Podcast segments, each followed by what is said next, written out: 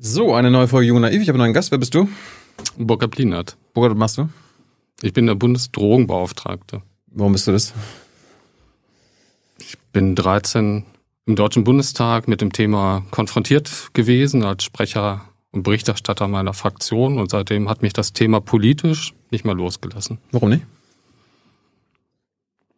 Es sind ganz viele Fragen, die damit verbunden sind. Ähm, es hat mir eigentlich sehr viel Spaß gemacht, tatsächlich mich mit diesen Fragen zu beschäftigen. Und ich fand, es lag einiges im Argen, was ich versucht habe, ab 13 dann auch politisch zu lösen, auf die Beine zu bringen. Mhm. Und deshalb bin ich irgendwie mit dran geblieben. Es hat viel mit Menschen zu tun, denen man begegnet, denen man vielleicht ein bisschen auch unterstützen und helfen kann. Es war 2013 bis 2017 war schon große Koalition. Das heißt, du warst Teil der Regierungskoalition, ne? Ich war ein Teil der Fraktion, der SPD-Fraktion und wir waren als SPD mit in der großen Koalition mit der CDU. Wenn du dich damit beschäftigt hast und wir werden ja gleich reden, was ihr alles ändern wollt und wofür du stehst, was hast du denn erreicht in den vier Jahren, als du dafür zuständig warst? Also hast du irgendwie Gesetzesinitiativen gestartet oder so? Wir haben, glaube ich, einen guten ähm, innerfraktionellen Diskurs gehabt über die Themen auch. Mhm. Ich glaube, ich denke, es ist mir gelungen, das Thema auch zu setzen in der Fraktion. Ah, es gibt da was. Und dann lag an, Cannabis als Medizin gesetzlich zu regeln. Das habe ich mit gestaltet, mit verhandelt. Letztendlich ähm, ist daraus das Gesetz entstanden, was dann 2017 in Kraft getreten ist. Aber warum habt ihr, habt ihr nicht schon damals legalisiert? Es war nichts abgesprochen in der Koalition und mit der CDU war an der Stelle, glaube ich, auch relativ wenig zu machen. Warum haben die immer Nein gesagt? Das musst du dir selber mal fragen. Ist das unbekannt? Ich meine, kennt man nicht so. Nee, aber es gibt keine Antworten für die CDU, warum die jetzt Nein gesagt haben oder warum das nicht behandelt wurde. Es war nichts verabredet, dass in der Legislaturperiode etwas im Bereich von zum Beispiel dem Cannabis, das ist ja das, was ähm, bei den meisten ja ähm, thematisch unter den Nägeln brennt. Mhm. Also insofern haben wir dort eben auch nichts auf die Beine gestellt und bringen können. Ähm, jetzt sieht das ein bisschen anders aus. Seitdem mhm. hat sich doch einiges getan. Und denke, mit dem Cannabis als Medizingesetz haben wir damals ein gutes Gesetz auch gemacht, wo wir auch gute Debatten geführt haben. Und das hat ja einen guten Bestand gehabt. Hat sich das bewährt jetzt, also das Cannabis als Medizin eingesetzt werden? Insgesamt hat sich das schon bewährt. Ähm, das ist ja jetzt auch schon wieder einige Jährchen alt. Es war relativ ähm, fortschrittlich für auch europäische Verhältnisse. Andere Staaten haben damit schon länger Erfahrung auch gehabt. Im Medizinalcannabis wie Israel. Also insofern waren wir da schon ganz gut auf dem Weg. Woran macht man den Erfolg von medizinischem Marihuana fest? Dass es genutzt wird oder? Woher, woher weißt du, dass es jetzt eine gute Sache war? Es gibt die Erfahrungsberichte. Ich habe eben über Israel kurz ja angesprochen, dass sie schon viel, viel länger Erfahrungen damit haben. Die haben einige Studien, Studien damals schon gehabt, die belegt haben, wie wirksam Cannabis zum Beispiel in der Schmerztherapie eingesetzt werden kann. Es gab die Einzelerfahrungen auch in Deutschland, ähm, die damit eben auch gute Erfahrungen gemacht haben. Es gab Menschen, die die Genehmigung hatten, 2000 eben, bevor wir das Gesetz gemacht haben, schon selber Cannabis anzubauen, gerichtlich, damit mhm. sie selber medikamentös einsetzen können, um sich selbst tatsächlich eben auch zu helfen. Und ich denke, dass wir das in einen gesetzlichen Rahmen gefasst haben mhm. und ähm, wo der Arzt zum Beispiel über eine Therapiefreiheit auch verfügt. Er kann sagen, ja, das nehmen wir jetzt als Medikament, du hast Schmerzen, das probieren wir jetzt aus, das machen wir, ist ein gutes Zeichen, dass die Krankenkassen die Kosten übernehmen ist auch ein gutes Zeichen gewesen und ein guter Erfolg im Gesetz, was wir verankert haben. Und darauf bauen wir jetzt auf, oder was? Wir bauen insgesamt, glaube ich, auf einer Debatte auf, wenn wir uns jetzt überhaupt über Cannabis unterhalten, ähm, dass wir dadurch Erfahrungen gesammelt haben, dass das Thema auch bei vielen anderen angekommen ist. Ah, Cannabis als Medizin. Mhm. Das gab es vielleicht vor Jahrzehnten schon mal oder Jahrhunderten. Das ist halt ähm, auch ein bewährtes ähm, Arzneimittel früher gewesen, nicht in dem Sinne, wie wir heute Arzneimittel natürlich auch einsetzen, sondern das Erfahrungswissen war ja da. Jetzt haben wir einen neuen Umgang und Diskussion über Hanf, Cannabis im Allgemeinen. Ich denke, das hat für diese Debatte auch mit Sicherheit was gebracht. Jetzt bist du ja seit knapp einem Jahr der Drogenbeauftragte der Bundesregierung. Bist du jetzt Teil der Bundesregierung? Also sitzt du bei den Kabinettssitzungen dabei? Oder was heißt das? Der, die genaue Bezeichnung heißt ja Beauftragter der Bundesregierung für Drogen- und Suchtfragen. Mhm. Das heißt, es sind nicht nur die Fragen von Drogen im Allgemeinen, sondern eben auch geht es um die Fragen von Sucht. Mhm. Und ich bin ein Teil der Bundesregierung als Beauftragter, sitzt aber nicht am Kabinettstisch. Warum nicht? Da sitzen die Minister. Ja, und Ministerinnen. Das sind ja auch Staatssekretäre oder andere Leute noch. Das ist die Regierung. In dem Falle sind die Beauftragten ein Teil der Bundesregierung, aber nicht in der Form eben wie Minister oder Staatssekretäre. Deine Vorgängerinnen, also irgendwie zum Beispiel Daniela Ludwig, Marlene Mortler, die waren ja auch alle immer noch im Bundestag, also Bundestagsabgeordnete. Warum bist du das jetzt nicht? Also geht das ohne Bundestagsmandat? Das geht ohne Bundestagsmandat. Das ist der politische Wille gewesen, dass diesmal der Drogenbeauftragte nicht dem Parlament angehört. Ähm, das ist möglich, ja. aber nicht üblich tatsächlich. Was hast du, ich meine, du bist seit 2017 nicht mehr im Bundestag, was hast du denn seitdem gemacht? Also bevor du jetzt den Job angenommen hast? Ich war in der Zeit, bevor ich jetzt ähm, Drogenbeauftragter wurde, ähm, bei einer großen gesetzlichen Krankenkasse Welche? und habe mich mit der Frage von GKV und Finanzen und allen anderen Fragen eben auch beschäftigt. Bei welcher großen Krankenkasse warst du? Das ist die AOK Rheinland gewesen. Okay. In Düsseldorf. Und die haben dich jetzt gehen lassen? Oder hast du jetzt irgendwie so Pause und darfst du wieder zurück? Wo ich gefragt wurde, ob ich nicht Lust hätte, diesen Job zu machen, mhm. Hm, habe ich gesagt, ja, hätte ich schon Lust, hm, weil ich mich jetzt hundertprozentig um diese Themen auch kümmern kann. Mhm. Und ähm, wo der Koalitionsvertrag ja einiges auch zu diesen Themen aufgeschrieben hat, finde ich das eigentlich ganz gut, dass man sich wirklich hundertprozentig um die Umsetzung, um die Thematik insgesamt auch kümmern kann. Aber hast du ein Rückkehrrecht? Also wenn du, wenn du nicht mal Beauftragter bist, darfst du wieder zurück zur AOK? Das sind ganz normale ähm, ja, arbeitsrechtliche Situationen, die immer eben passieren auch. Ähm, das ist ja für beide Seiten letztendlich eben. Ich habe die Erfahrung in der gesetzlichen Krankenversicherung sammeln können eben. Ich komme aus der Politik. Ich habe mhm. vorher noch eben im politischen Umfeld gearbeitet, habe früher viel Bildungspolitik gemacht. Ich bringe letztendlich eben breites Erfahrungswissen in ganz vielen Bereichen auch mit.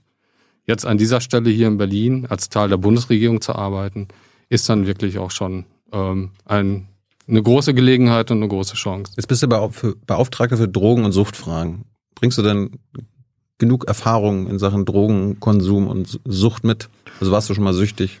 Hast du Drogen konsumiert? Ich bringe Erfahrung im politischen Kontext mit. Mhm. Ich glaube, das ist die wesentliche Voraussetzung, die man auch braucht, dass man weiß, wie läuft das politische Geschäft, das Geschehen auch. Und ähm, das sind das, worauf es letztendlich auch ankommt. Ist nicht, ist nicht entscheidend, dass man weiß, wie was wirkt. Das, man muss das, nicht, das liest du dir an, oder was? Man muss nicht alle Drogen ausprobiert haben, um adäquat darüber auch ähm, zu reden mhm. und ähm, auch mit den Menschen zu reden, die letztendlich beim riskanten Konsum zum Beispiel Probleme bekommen. Wer ist denn Chef? Als Beauftragter der Bundesregierung ist eigentlich der formale Chef die Bundesregierung und repräsentiert natürlich über die Minister oder eben den Bundeskanzler. Das heißt, Karl Lauterbach ist dein, dein direkter Chef? Wenn man von der Definition Chef jetzt ausgeht, gibt es erstmal keinen Chef, sondern die Bundesregierung. Letztendlich arbeite ich für, inhaltlich für die Sache und mhm. stimme mich natürlich eben auch mit dem Bundesgesundheitsminister ab. Okay. Karl hat ja auch schon gesessen und hat auch schon erzählt, dass er äh, gekifft hat. Hast du auch schon gekifft? Wenn wir schon dabei sind jetzt. Ja, die persönlichen Erfahrungen, es hat mich nie richtig irgendwie interessiert, tatsächlich. Warum nicht? Also insofern ähm, ist es nie ein Punkt für mich gewesen, irgendwie, dass ich das jetzt in der Form ausprobiert habe. Nie. Das ist bisher noch nicht passiert. Kannst du das vorstellen? Also wird ja irgendwann der Tag kommen, wo Gras legal ist. Machst du dann ein Foto so für die Zeitung und so weiter. Jetzt geht los. Ich glaube, es ist nicht meine Art und Weise, so mit diesem Thema überhaupt umzugehen, dass man das irgendwie dann auch per Foto dokumentiert nach dem Motto, boah, jetzt haben wir es geschafft ja, aber ist ein gutes Gesetz zu machen. Jetzt haben wir es geschafft, für manche Menschen wirklich Erleichterungen hinzubekommen. Also das spielt für mich überhaupt jetzt keine Rolle. Ja, man könnte ja feiern, dass diese Prohibition, diese Verbotspolitik ein Ende hat. Das wäre ist ein Erfolg, den man feiern kann. Ich bin erstmal froh, dass wir wirklich was im Koalitionsvertrag zu dieser Thema stehen haben, dass wir uns darüber Gedanken gemacht haben, auch schon seit vielen, vielen Jahren ja auch innerhalb der Parteien, dass es jetzt eine Möglichkeit gibt, eine Konstellation gibt, dort wirklich etwas zu erreichen. Darüber bin ich froh. Hm.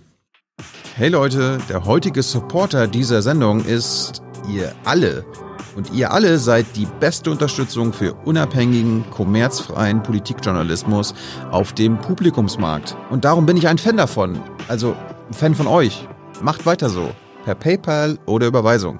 Danke dafür und jetzt geht's weiter. Okay, also gekifft hast du nie. Andere Drogen?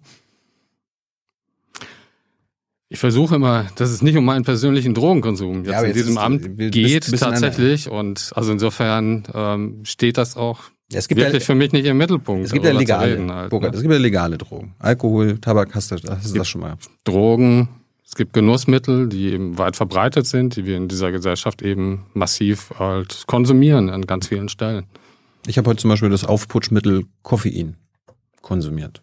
Hast du das auch? In der Regel Kaffee oder Tee halte ich, je nachdem, was man da nimmt, was ja. einen wieder ein bisschen frischer machen kann. Ist das, ist das ein Problem, dieses Aufputschmittel Koffein? Ich glaube, wenn man das nicht gerade literweise zu sich nimmt, mag der Körper das in der Regel ganz gut verarbeiten und man spürt dann die Wirkung, dass man ein bisschen frischer ist für eine Zeit lang. Also hast du kein Problem damit? Müssen wir nicht irgendwie regulieren oder so? fast alle Seiten, fast alle Fragen sind eigentlich reguliert, mehr oder weniger. Tatsächlich im Kaffeebereich ähm, spielt das ja so gut wie keine Rolle, gilt als Lebensmittel. Ja, aber es gibt ja, keine Ahnung, ich meine, manche haben ja Koffeinprobleme. Weil sie die haben Koffeinprobleme. Mag bei dem einen oder anderen eben auch vorkommen. Da kann man nur sagen, frag bitte deine Ärztin, deinen Arzt, wenn es Probleme gibt und du denkst irgendwie, das ist auf deinen Koffeinkonsum zurückzuführen. Mhm. Äh, falls ihr Fragen habt an den Drogenbeauftragten für, also den Beauftragten für Drogen und, und Suchtfragen, äh, Burkhard, her damit in den Chat. Hans kommt dann am Ende. Äh, kommen wir mal ganz kurz zu dir. Wo, wo kommst du her? Also wo bist du aufgewachsen? Ähm, aufgewachsen in, in der Nähe von Paderborn, Ostwestfalen. Schöne Kindheit gehabt? Ja, doch. Wir hatten viele Möglichkeiten, habe viel Sport gemacht. Ich war in der katholischen Jugend engagiert. Mhm. Wie bist du politisiert worden in deiner Jugend?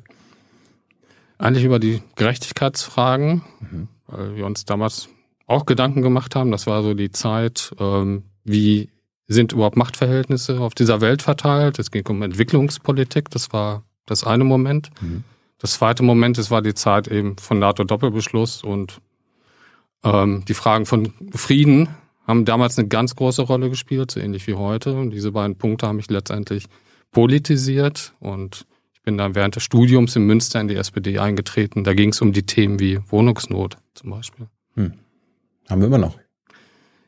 Ja, leider Gottes. Wenn ich heute in Münster bin und mit eben jüngeren Menschen auch rede, die dort studieren, die finden zurzeit auch keine Wohnung. Mhm. Und das war zu meiner Zeit auch genauso. Es war sehr schwierig, eben in Münster was zu bekommen. Wir haben damals ein Containerdorf zum Beispiel aufgestellt eben und haben Schlafplätze auch für Studierende dann zur Verfügung gestellt.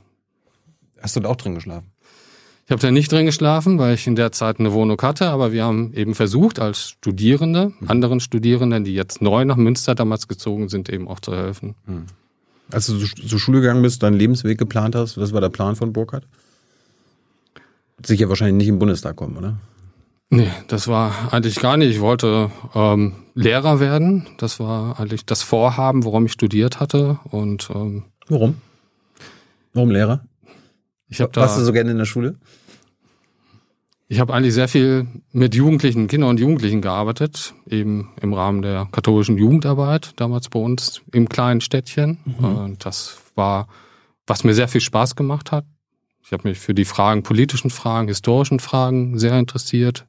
Deshalb habe ich dann Sozialwissenschaften und Geschichte studiert auf Lehramt. Mhm. Und der Weg wäre dann gewesen, auch tatsächlich Lehrer zu werden und zu unterrichten. Warum bist du es nicht geworden? Irgendwann bin ich in die Politik abgebogen und dann hat mich die Politik tatsächlich nicht mehr losgelassen. Das Suchtmittelpolitik. Es Oder? ist ein ganz interessanter Bereich, einfach um zu arbeiten. Und in dem Bereich, wo ich gearbeitet habe, in der zweiten, dritten Reihe, ging es um Organisation, um Pressearbeit, um ähm, Veranstaltungen, um Wahlkämpfe durchzuführen. Und das ist so vielfältig gewesen. Das, das hat einfach sehr viel Spaß gemacht. Deshalb bin ich dabei geblieben, habe dann eben an unterschiedlichen Stellen für die SPD und mit der SPD gearbeitet. Warum eigentlich SPD?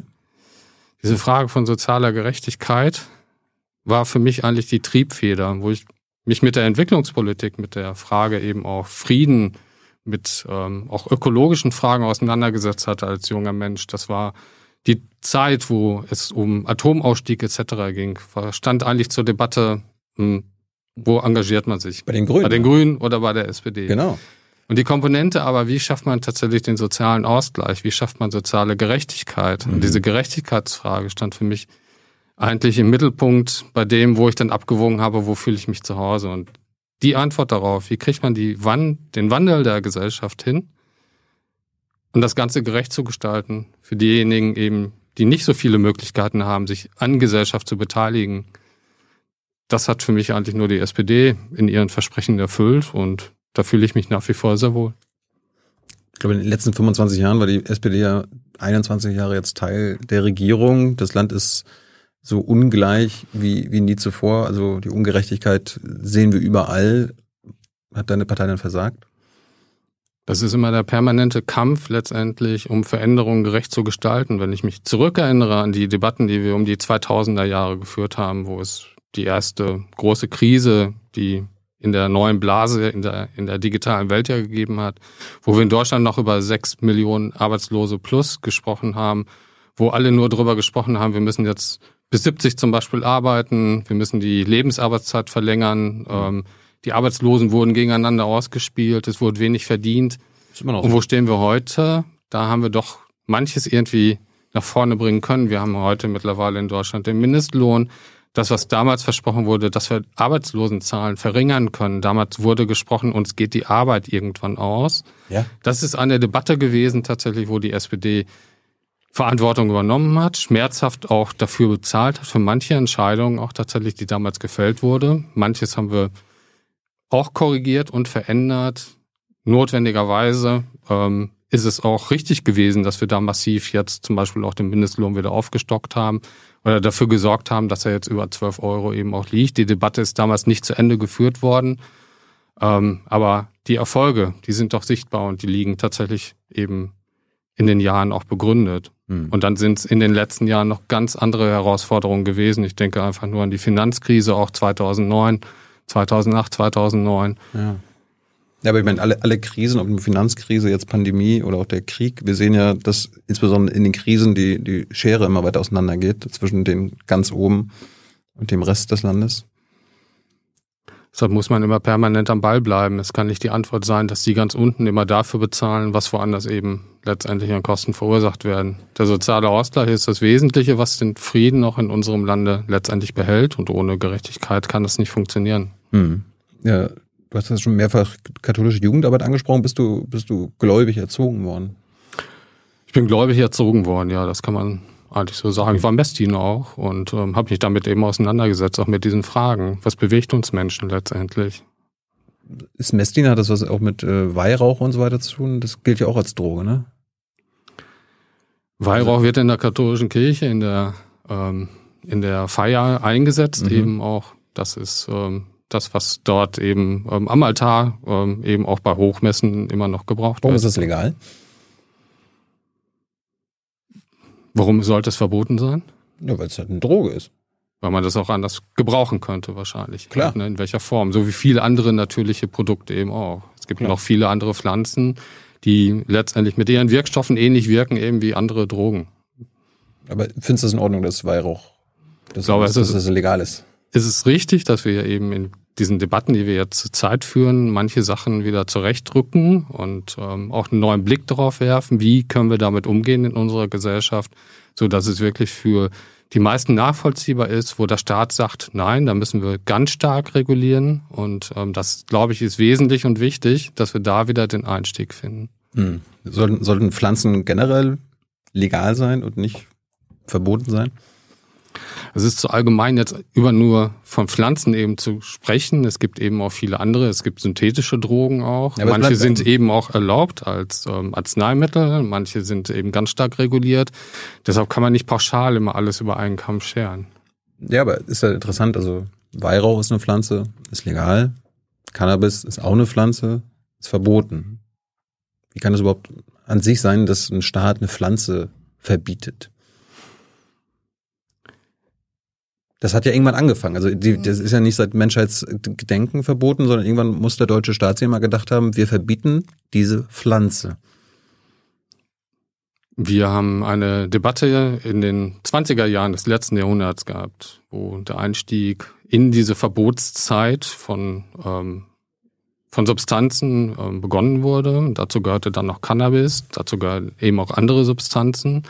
Das hat sich weiter fortentwickelt, auch Zeit der 60er Jahre, die eine große Rolle gespielt hat, ist dann Völkerrecht geworden tatsächlich, dass wir den Handel, den Verkauf von psychoaktiven Substanzen eben verboten haben, Eben dazu gehört Cannabis, auch nach Meinung eben der damaligen Staaten. Mhm. Das hat sich jetzt weiter fortentwickelt auch, wo wir an vielen Stellen eigentlich auch eine Debatte darüber haben, ist es noch zeitgemäß und richtig und wie reagieren wir überhaupt auf die Fragen von Drogen in unserer Welt und wie gehen wir damit um. Wie wurde, wie wurde das dann vor 100 Jahren begründet, das alles zu verbieten? Also wie, wie sind die auf die Idee gekommen damals? Wir, wir verbieten jetzt unter anderem Cannabis. Wenn man nochmal ein Stückchen weiter zurückschaut in die Geschichte und sich ähm, an den Opiumkrieg in China erinnert, das mhm. ist dann im 19. Jahrhundert gewesen, wo das eingesetzt wurde, tatsächlich als Instrument, als Waffe im damaligen China durch die Briten, ähm, wurde eben allgemein unter Opiumkrieg gefasst, haben halt Drogen in der Frage eben von Macht eine Rolle gespielt. Und sowas muss man sich in den 20er Jahren letztendlich auch vorstellen, dass es da um ein Zusammenspiel von verschiedenen Staaten eben gab und die einen haben gesagt, nee, wir müssen das verbieten.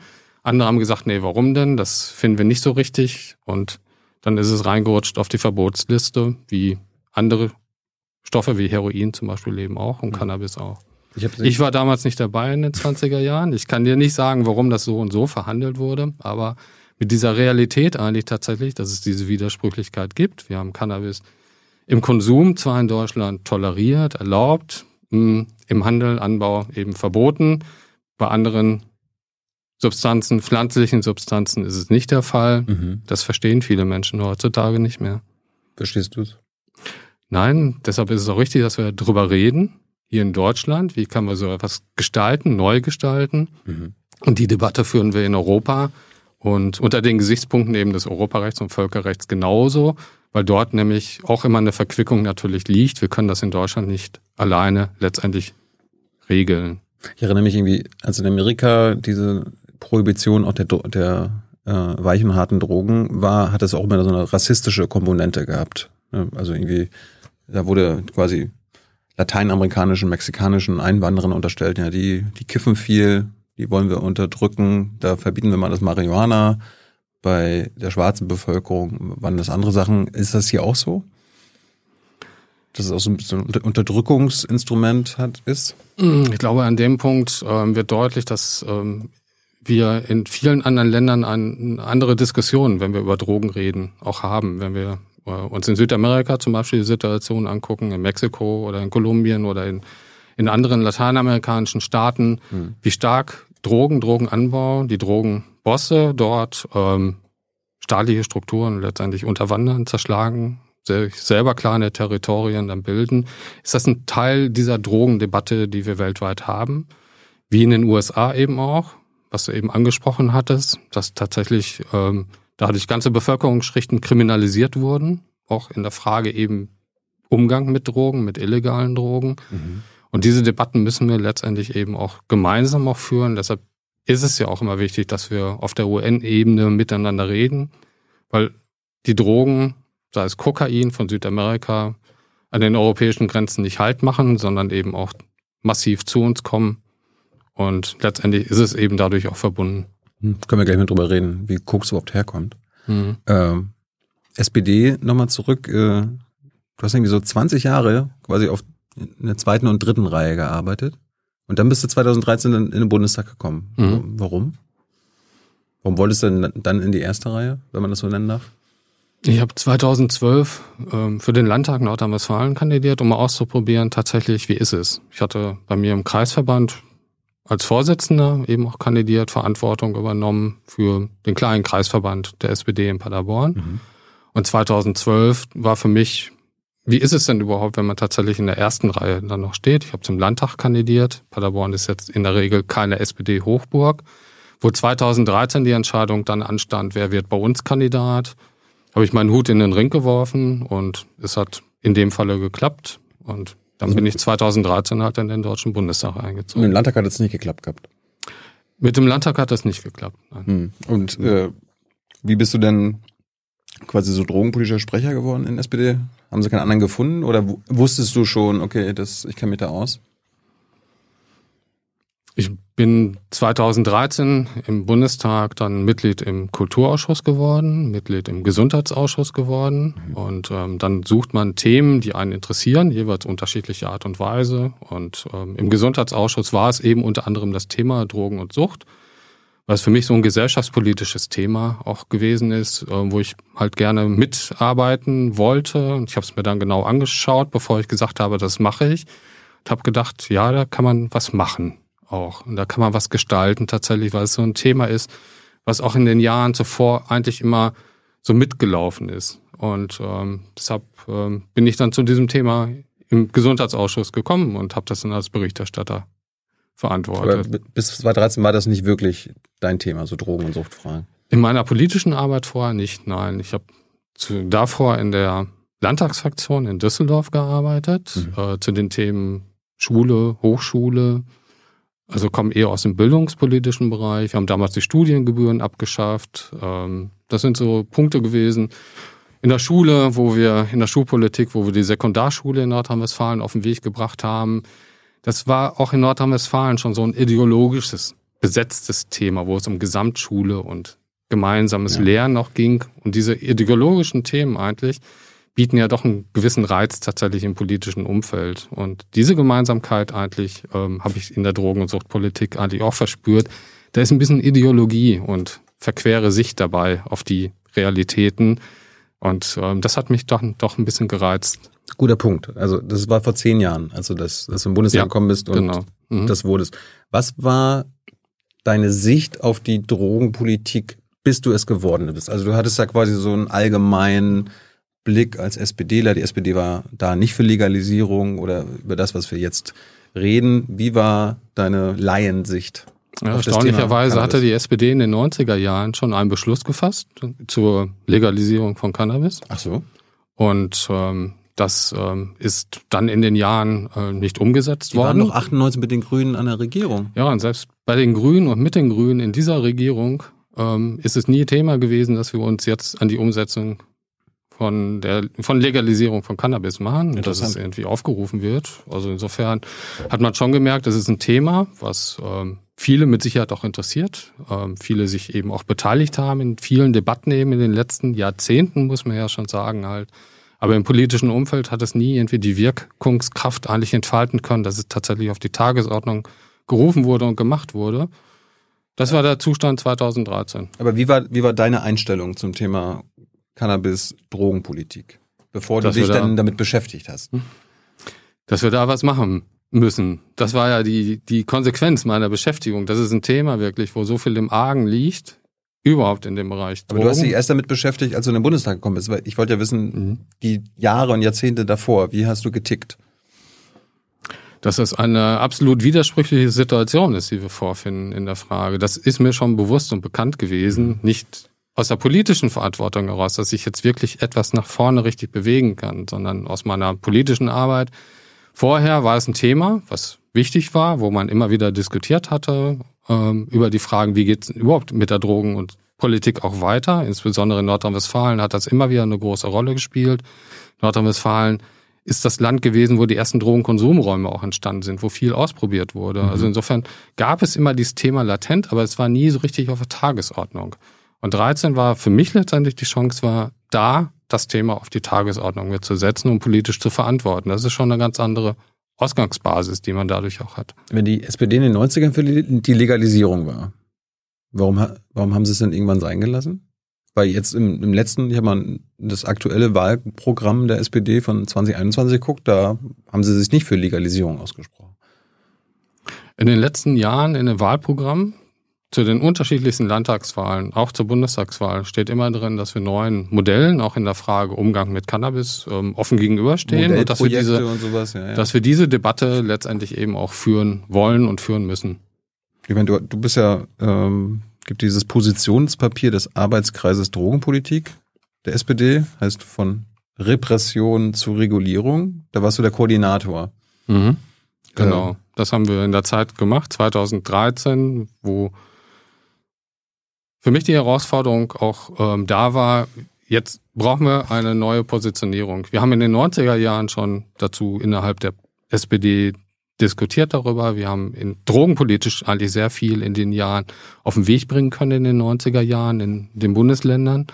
Und ähm, da wollte ich wieder anknüpfen und habe mit einem Kreis von Menschen aus unterschiedlichsten Berufen mhm. ein Positionspapier erarbeitet, wo mein Ziel war, das kann eine gute Grundlage sein, um die ähm, politische Positionierung der SPD in Fragen von Drogen und Sucht, insbesondere eben in der Cannabis-Frage, wieder an die Höhe der Debatte, an die Höhe der Zeit wieder zurückzuführen. Aber ich habe so ein bisschen das Gefühl, das Positionspapier ist jetzt nicht wirklich in das Parteiprogramm oder in das Wahlprogramm eingeflossen. Also das ist ja dann doch schon was anderes als das, was im Wahlprogramm da stand mit Modell und wir wollen da ein bisschen was weiterentwickeln. Ihr seid ja dann schon sehr konkreter gewesen. Wir haben die Debatten aufgegriffen, die damals geführt wurden, haben beschrieben, welche Möglichkeiten es gibt und ähm, solch eine Politik, ja, Neuausrichtung eigentlich, die man da ja ansetzt, ähm, die man dort beginnt, ähm, braucht eine gute Grundlage. Und dafür war das ganz wichtig. Es wurde viel diskutiert, wird heute immer noch herangezogen, auch zur, um nachzulesen, wie kann es denn funktionieren. Und dann muss man die Debatte letztendlich weiterführen. Ich bin auch sehr froh gewesen, dass die Bundestagsfraktion in der Zeit 2017 bis 2021 zum Beispiel eben die Einführung von Modellprojekten als Beschluss der Fraktion auch auf den Weg gebracht hat. Also insofern hat sich in den acht Jahren tatsächlich drogenpolitisch innerhalb der SPD enorm viel nach vorne bewegt. Mhm. Jetzt haben wir eine Situation, wo wir in diesem Dreier, in dieser Dreierkonstellation der Regierung eben auch genau das vereinbart haben, die kontrollierte Abgabe von Cannabis an Erwachsenen in lizenzierten Fachgeschäften. Und das finde ich einen enormen Erfolg, wo ich 13 noch nicht von ausgegangen bin, dass wir das acht Jahre später auf den Weg bringen können. Das, was jetzt geplant ist, diese kontrollierte Abgabe von Cannabis, entspricht das im Großen und Ganzen dem Positionspapier, was du erarbeitet hast für die SPD? Wir machen Positionspapiere, um Debatten zu führen, aber sie nicht eins zu eins in Koalitionsverträge umzusetzen, sondern dafür gibt es eben viele andere Beschlüsse eben auch. Mhm. Und das findet sich dann eben als politische Willensbekundung, dass man dort was auf den Weg bringen möchte. Aber ist das im Großen und Ganzen der Plan, den jetzt Lauterbach und die Bundesregierung verfolgt? Ist es das, womit du auch jahrelang jetzt gearbeitet hast. Mir war es wichtig, dass wir in diesem Thema wirklich eine neue Grundlage auch schaffen, uns damit auseinandersetzen, wie widersprüchlich ist es doch, dass wir Cannabis in Deutschland eben in der Form verbieten, dass wir es für den Eigenkonsum zwar erlaubt haben, ähm, laut eben ähm, eines Urteils Bundesverfassungsgericht aus den 90er Jahren, aber wir trotzdem ganz viele Menschen immer noch halt ähm, ja mit, ähm, mit der Frage von Kriminalisierung betreffen, dass wir immer noch ein Stigma auf die Frage Cannabiskonsum gelegt haben, dass es eigentlich nicht mehr letztendlich adäquat ist, wie wir mit diesem Thema umgehen, dass es nicht mehr eigentlich den Erwartungen erfüllt, die man eigentlich haben sollte an eine moderne Drogenpolitik. Was sind denn die Erwartungen an eine moderne Drogenpolitik? Für mich an der Stelle war es wichtig, eben durch das Positionspapier eben auch deutlich zu machen, dass es notwendig ist, wir brauchen einen neuen Umgang. Wir brauchen einen regulierten Umgang. Wir haben einen breiten Schwarzmarkt in Deutschland im Bereich von Cannabis. Der floriert, der wächst, der ist da. Den kann man nicht wegdiskutieren. Wir verschließen nur die Augen davor, vor diesen Verhältnissen, dass so viele Menschen in Deutschland eben regelmäßig Cannabis konsumieren. Wenn man das ähm, auf das Jahr bezieht, ist es jeder Zehnte, 8,8 Prozent der Erwachsenen in Deutschland konsumieren einmal im Jahr durchschnittlich Cannabis. Das sind Zahlen, die kann man nicht einfach so beiseite wischen nach dem Motto, Cannabis ist verboten. Also gibt es das nicht, dass Cannabis in Deutschland konsumiert wird. Deshalb muss man dafür eine Antwort eben auch finden, wie reguliert man es. Das war meine Antwort. Wir brauchen einen regulierten Markt, um letztendlich eben den Gesundheitsschutz dort auch zu gewährleisten und dass die Menschen sich nicht über den Schwarzmarkt versorgen müssen. Ist denn, ist das die drittbeliebteste Droge der Deutschen? Also ich kann mir vorstellen, Rauchen und Alkohol wird wahrscheinlich noch beliebter sein. Ich mache jetzt keine Listen irgendwie, ähm, ob man das mengenmäßig so ablesen kann. Das ähm, wissen, aber aber wer- das wird ähm, eine der am meist verbreitetsten Drogen in Deutschland eben auch sein. Hab, Oder hast du kein Ranking, was so die meisten, also die, die, die Top Ten der Drogen, der, der beliebtesten Drogen in Deutschland? ich habe keine Liste, die ich führe irgendwie, wo man das irgendwo ansiedeln könnte. Aber es ist zum Ausgehen, dass Alkohol und Tabak wahrscheinlich Nummer eins und Nummer zwei sind, oder? Alkohol und Tabak ist in der Gesellschaft eben am weitesten verbreitet, führt auch zu ganz vielen Problemen tatsächlich, weil wir nach wie vor über 110.000 Tote auf den missbräuchlichen Konsum von Alkohol und Tabak eben zurückführen können, ist für ganz viele Krankheiten verantwortlich. Insofern ist es viel, viel stärker im Bewusstsein eigentlich, als die Fragen eben, wie gehen wir in Deutschland mit Cannabis um. Jetzt haben wir das Thema aufgerufen und behandeln das. Hm. Warum ist eigentlich Alkohol erlaubt und Cannabis nicht? Das ist nicht die zentrale Frage, die man sich da stellen muss. Warum Klar. das erlaubt ist und das andere ist nicht erlaubt, sondern die Frage ist, wie Das eine ist regulieren eine wir Droge, die, das andere ist eine Droge. Warum ist das eine verboten? Das ist die entscheidende Frage, Andi. Wie regulieren wir die, den Umgang mit der Droge, Alkohol? Wie regulieren wir den Umgang mit der Droge, Cannabis? Und wenn beides sehr widersprüchlich zurzeit in Deutschland ähm, aufgestellt ist, dann sollte man das benennen und tatsächlich eben rangehen, auch die Möglichkeiten aufzuzeigen, wie kriegt man das wieder in, in eine Debatte hinein, wo man nachvollziehen kann, warum das eine, was wir zurzeit eben massiv als Problem eben haben, den massiven Konsum von Alkohol, nicht thematisieren in unserer Gesellschaft, auf der anderen Seite etwas thematisieren, wo wir ein Problem haben. Aber es findet alles unter Bedingungen statt, die ich nicht akzeptabel finde. Aber wie ist denn das, wie ist denn dieser Widerspruch zu erklären? Dass Alkohol die, die gefährlichste Droge ja alle, äh, von allen erlaubt ist und Cannabis nicht. Auch da wird man wahrscheinlich in die Geschichte zurückschauen müssen und in ganz vielen Zeitungen und Zeitschriften blättern müssen, warum es sich so entwickelt hat und warum das andere sich so entwickelt hat. Meine, du, du wirst wahrscheinlich mit Leuten gesprochen haben, die gegen die Legalisierung von Cannabis sind. Die muss, die wirst du dann fragen, warum seid ihr denn für legalen Alkohol? Ich werde in der Regel gefragt eigentlich, wie willst du denn tatsächlich jetzt mit Cannabis umgehen? Was sind deine Vorstellungen, damit wir mit diesem Problem, die wir mit dem Cannabiskonsum in Deutschland haben, dass es eben massenhaft schwarz konsumiert wird, beziehungsweise viele Menschen damit Probleme haben, wenn sie es konsumiert und ähm, mit Strafverfahren, die nach wie vor dort ähm, anfällig sind. Und die zweite Frage, die sich dann immer stellt, ist nicht der Vergleich dann mit Alkohol, sondern die zweite Frage ist dann, wo liegen denn die Probleme im Alkoholkonsum in Deutschland? Und auch darauf muss ich dann Antworten geben. Müssen wir denn, bleiben wir beim Alkohol, müssen wir da auch regulieren? Weil du hast ja selbst gesagt, über 100.000 Tote. Alkohol und Tabak über Genau. 100.000. Bei Alkohol rein auf den missbräuchlichen Konsum sind es circa 40.000. Das lässt sich nicht so ganz Ja, ähm, genau. Das ist eben etwas, warum ich sage, ja, auch im Alkoholbereich brauchen wir eine Regulierung, die jetzt stärker greifen müsste, als sie zurzeit greift. Was denn? Was müssen wir machen? Notwendigerweise brauchen wir ganz starke Bestimmungen, Einschränkungen im Bereich Sponsoring und Marketing aus meiner Sicht. Es ist notwendig, auch die Frage zu stellen, ob das begleitende Trinken ab 14 zum Beispiel auch in Deutschland noch zeitgemäß ist. Ja, das, das habe ich, das hab ich äh, auch gelesen. Ist das eigentlich einmalig in der Welt, dass äh, Kinder ab 14 Jahren, also wenn Vater oder Mutter dabei sind, Alkohol trinken dürfen? Die Frage kann ich dir gar nicht beantworten, ob das einmalig in der Welt ist, aber ich finde es schon eine absurde Situation, die ich mir vorstelle, eben wenn Kinder mit 14 Jahren ähm, Alkohol trinken und das ist dann gesund, weil Vater oder Mutter daneben sitzt. Das kann es ja nicht sein. Äh, ar- arbeitet ihr daran, dass es verboten wird? Ich arbeite daran, dass es tatsächlich diskutiert wird.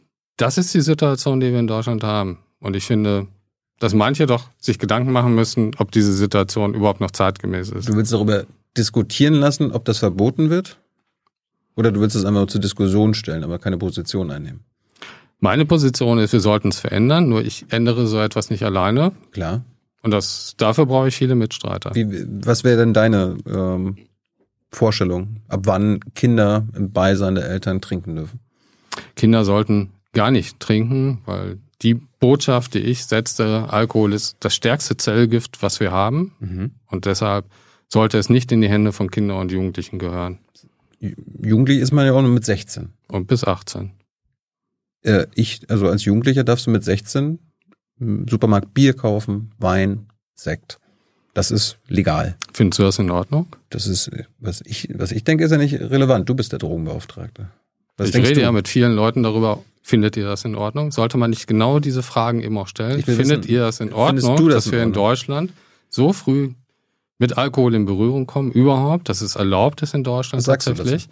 Und ob es nicht letztendlich diese Maßnahmen benötigt, wo wir auch sagen, wie in vielen anderen europäischen Ländern auch, wir sollten ernsthaft das Problem, was mit Alkoholkonsum verbunden ist, auch angehen und ernsthaft auch in Deutschland diese Debatte stellen, ob es richtig ist tatsächlich, dass Alkohol so verfügbar ist, überall noch geworben werden kann dafür, während andere Länder schon gesagt haben, es ist ein ernsthaftes Problem bei uns in der Gesellschaft durch unseren Alkoholkonsum. Und nach wie vor sind wir in Deutschland eines der Hochkonsumländer, was den Verbrauch von Alkohol betrifft. Ich habe das mal zusammengerechnet eben, das ist in vielen ähm, Publikationen ja auch immer ein Bild, was gebraucht wird. Das ist ein Eimer, also ein 10 Liter Eimer reinen Alkohols, was jeder in Deutschland jährlich trinkt. Aber was sagst du denn jetzt? Jugendliche ab 16 dürfen Wein, Sekt, Bier kaufen. So- Möchtest, möcht, möchtest du da was gegen tun? So ist die Situation in Deutschland und ich finde, es ist nicht mehr zeitgemäß, auch im Vergleich zu anderen europäischen Ländern, sollten wir in Deutschland eben dort viel, viel stärker regulieren und die Altersfrage eben auch stellen. Was wäre zeitgemäß? Ich habe in die Debatte eingeworfen, als ersten Schritt auf jeden Fall das begleitende Trinken ab 14 in Deutschland abzuschaffen. In die Diskussion sollte man eben auch einführen, dass die Altersgrenze 18 für alle nachvollziehbar ist, wo es, wenn es darum geht, Drogen überhaupt zu konsumieren. Und Alkohol als stärkstes Zellgift gehört für mich dazu, deshalb würde ich das so sagen. Also ich verstehe dich jetzt so, dass äh, erst ab 18 Bier, Wein und Sekt auch gekauft werden darf. Und andere Alkoholiker auch. Jetzt können wir ja sagen, Burkhard, in Amerika darf man erst ab 21 Alkohol kaufen und trinken. Andere Länder haben für sich andere Altersgrenzen eingezogen. Ist das zu auch. hoch? Ich glaube, dass das mit 18 für alle nachvollziehbar und verständlich ist, wenn Mhm. wir uns an diesem Alter in Deutschland eben auch orientieren, wie es in anderen europäischen Ländern eben auch der Fall ist. Mhm. Es geht nicht von jetzt eben auf gleich. Deshalb ist diese Debatte und die Diskussion darüber eben auch wichtig. Und ich als Drogenbeauftragter kann Debatten anstoßen. Ich kann benennen, was wir zurzeit eben in Deutschland vorfinden und wo ich denke, da sollten wir eben uns bewegen und was verändern im Sinne von mehr Gesundheitsschutz für die Menschen. Wer kann denn was dagegen haben, dass das geändert wird? Dass äh, zum Beispiel Kinder erst oder äh, Menschen erst ab 18 Alkohol kaufen und konsumieren dürfen. Die Frage stelle ich dann auch, wenn es darum geht, tatsächlich das auf die Tagesordnung zu bringen und wenn man politische Entscheidungen dann treffen muss. Da bin ich nicht alleine für zuständig, dafür sind ganz viele andere zuständig Ja. und die muss man dann noch fragen. Aber du wirst ja wahrscheinlich Erfahrung haben in deinem Tätigkeitsfeld. Also es muss ja Lobbys geben, die sagen, nö, nö, Burkhard, wir lassen das jetzt mal so. Der Alkoholkonsum in Deutschland, wie du ja schon gesagt hast, ist äh, hoch und der Absatz ist gut und das wollen wir so lassen. Veränderungen erklären sich eben häufig nicht von alleine, indem man meint, man hat eine richtige Position. Dafür muss man werben und die muss man immer wieder vertreten und deshalb muss man diese Debatten immer ganz beharrlich und konsequent eben auch führen. Aber wer führt die, dass es so bleibt, wie es ist? Die Erstmal Alkohollobby? muss man eine Debatte führen, dass es Veränderungsbedarf ist. Und für diese Veränderungs, für diese Veränderung braucht man ein, ein offenes Zeitfenster, wie wir es eben zum Beispiel jetzt im Bereich von Cannabis eben auch haben. Und dann kann man diese Veränderung auch politisch umsetzen. So brauchen wir immer mehr Zeit und Debatten tatsächlich, um etwas nach vorne zu bringen. Ich kann immer nur wieder die Debatten anstoßen, Verbündete auch suchen. Ich habe Verbündete bei den Ärzten zum Beispiel, die ja auch sagen, Alkoholkonsum ab 18, unter 18 sollte man es verbieten. Das sind die Debatten, die wir notwendigerweise anstoßen müssen. Und allein, dass wir darüber auch reden, ist das schon sehr wichtig und notwendig eben auch. Bisher haben wir in der Vergangenheit nicht drüber gesprochen. Genau. Aber wer sind deine Gegner beim Thema Alkohol? Bei den, bei der Frage nach den Gegnern, die sich solch einer Entwicklung dann entgegenstellen, werden sich manche mit, mit Sicherheit Zeitungsartikeln dann zu Wort melden oder meinen irgendwie, nein, solch eine Debatte brauchen wir in Ja, aber Deutschland wer ist nicht. das? Die kommen aus wahrscheinlich den unterschiedlichsten Bereichen, aus den politischen Lagern, ähm, wird es manchen Widerstand eben auch geben. Man hat ja manche Berichte schon aus Bayern auch lesen können, wo dann der Ministerpräsident dann sich hingestellt hat, lieber das Maß Bier als eine Tüte Cannabis. Das mag er für sich entscheiden. Letztendlich muss man ihn dann fragen, warum er eben für solch einen Verständnis auch steht an der Stelle. Ich stehe da nicht zu. Ich habe eine relativ klare Orientierung, wie man damit umgehen soll. Ist davon auszugehen, dass die Alkohollobby auch dagegen sein wird? Würde man wahrscheinlich annehmen. Redest du mit denen? Ich rede mit vielen Leuten eigentlich auch über diese Problematik. Wann hast du zuletzt mit der Alkohollobby geredet? Ich glaube, im letzten Jahr hatten wir ein Gespräch gehabt. Was wollten die denn? Ich rede jetzt nicht über Inhalte von Gesprächen, die ich mit denen geführt habe, aber wir sprechen dann auch über Themen wie Gesundheitsschutz, Prävention etc. Jetzt ist ja bei der beim Thema Legalisierung von Cannabis ist ja auch Teil des der Idee, gibt ja noch keinen offiziellen Gesetzesentwurf, aber die Idee ist, dass nicht nicht Werbung gemacht werden darf für dieses legale Cannabis. Äh, für Alkohol darf aber noch Werbung gemacht werden. Warum ist das so? Über diese Widersprüchlichkeit hatte ich eben ja auch schon mal kurz gesprochen. Da ist ja das, ja, die, die sollen ja da aufgelöst eine, werden. Worüber man sich eben klar werden muss, warum es notwendig ist, dass wir dort im Bereich von Alkohol eben auch die Beschränkungen von Sponsoring und Werbung eben auch brauchen, weil es der effektiv, ein sehr effektiver Gesundheitsschutz äh, beinhaltet, wenn wir es machen würden. Auf der anderen Seite, wenn wir jetzt über die Frage von Regulierung von Cannabis auch reden, ist es notwendig eben diese Fehler nicht zu wiederholen, die wir eben dort gemacht haben, dass so stark eben für Alkohol geworben werden kann. Das möchte ich für Cannabis eigentlich nicht. Das zeigen eben auch die Erfahrungen zum Beispiel in Kanada, die ja auch schon Cannabis legalisiert haben, mhm. dass es dort eben teilweise ganz starke Beschränkungen auch gibt, eben was Bereich Werbung betrifft an den Geschäften, für die Produkte auch. Mhm. Und ich finde, das ist nach wie vor auch eines der besten Möglichkeiten, die man eben im Bereich von Cannabis dann auch ergreifen sollte. Keine Werbung.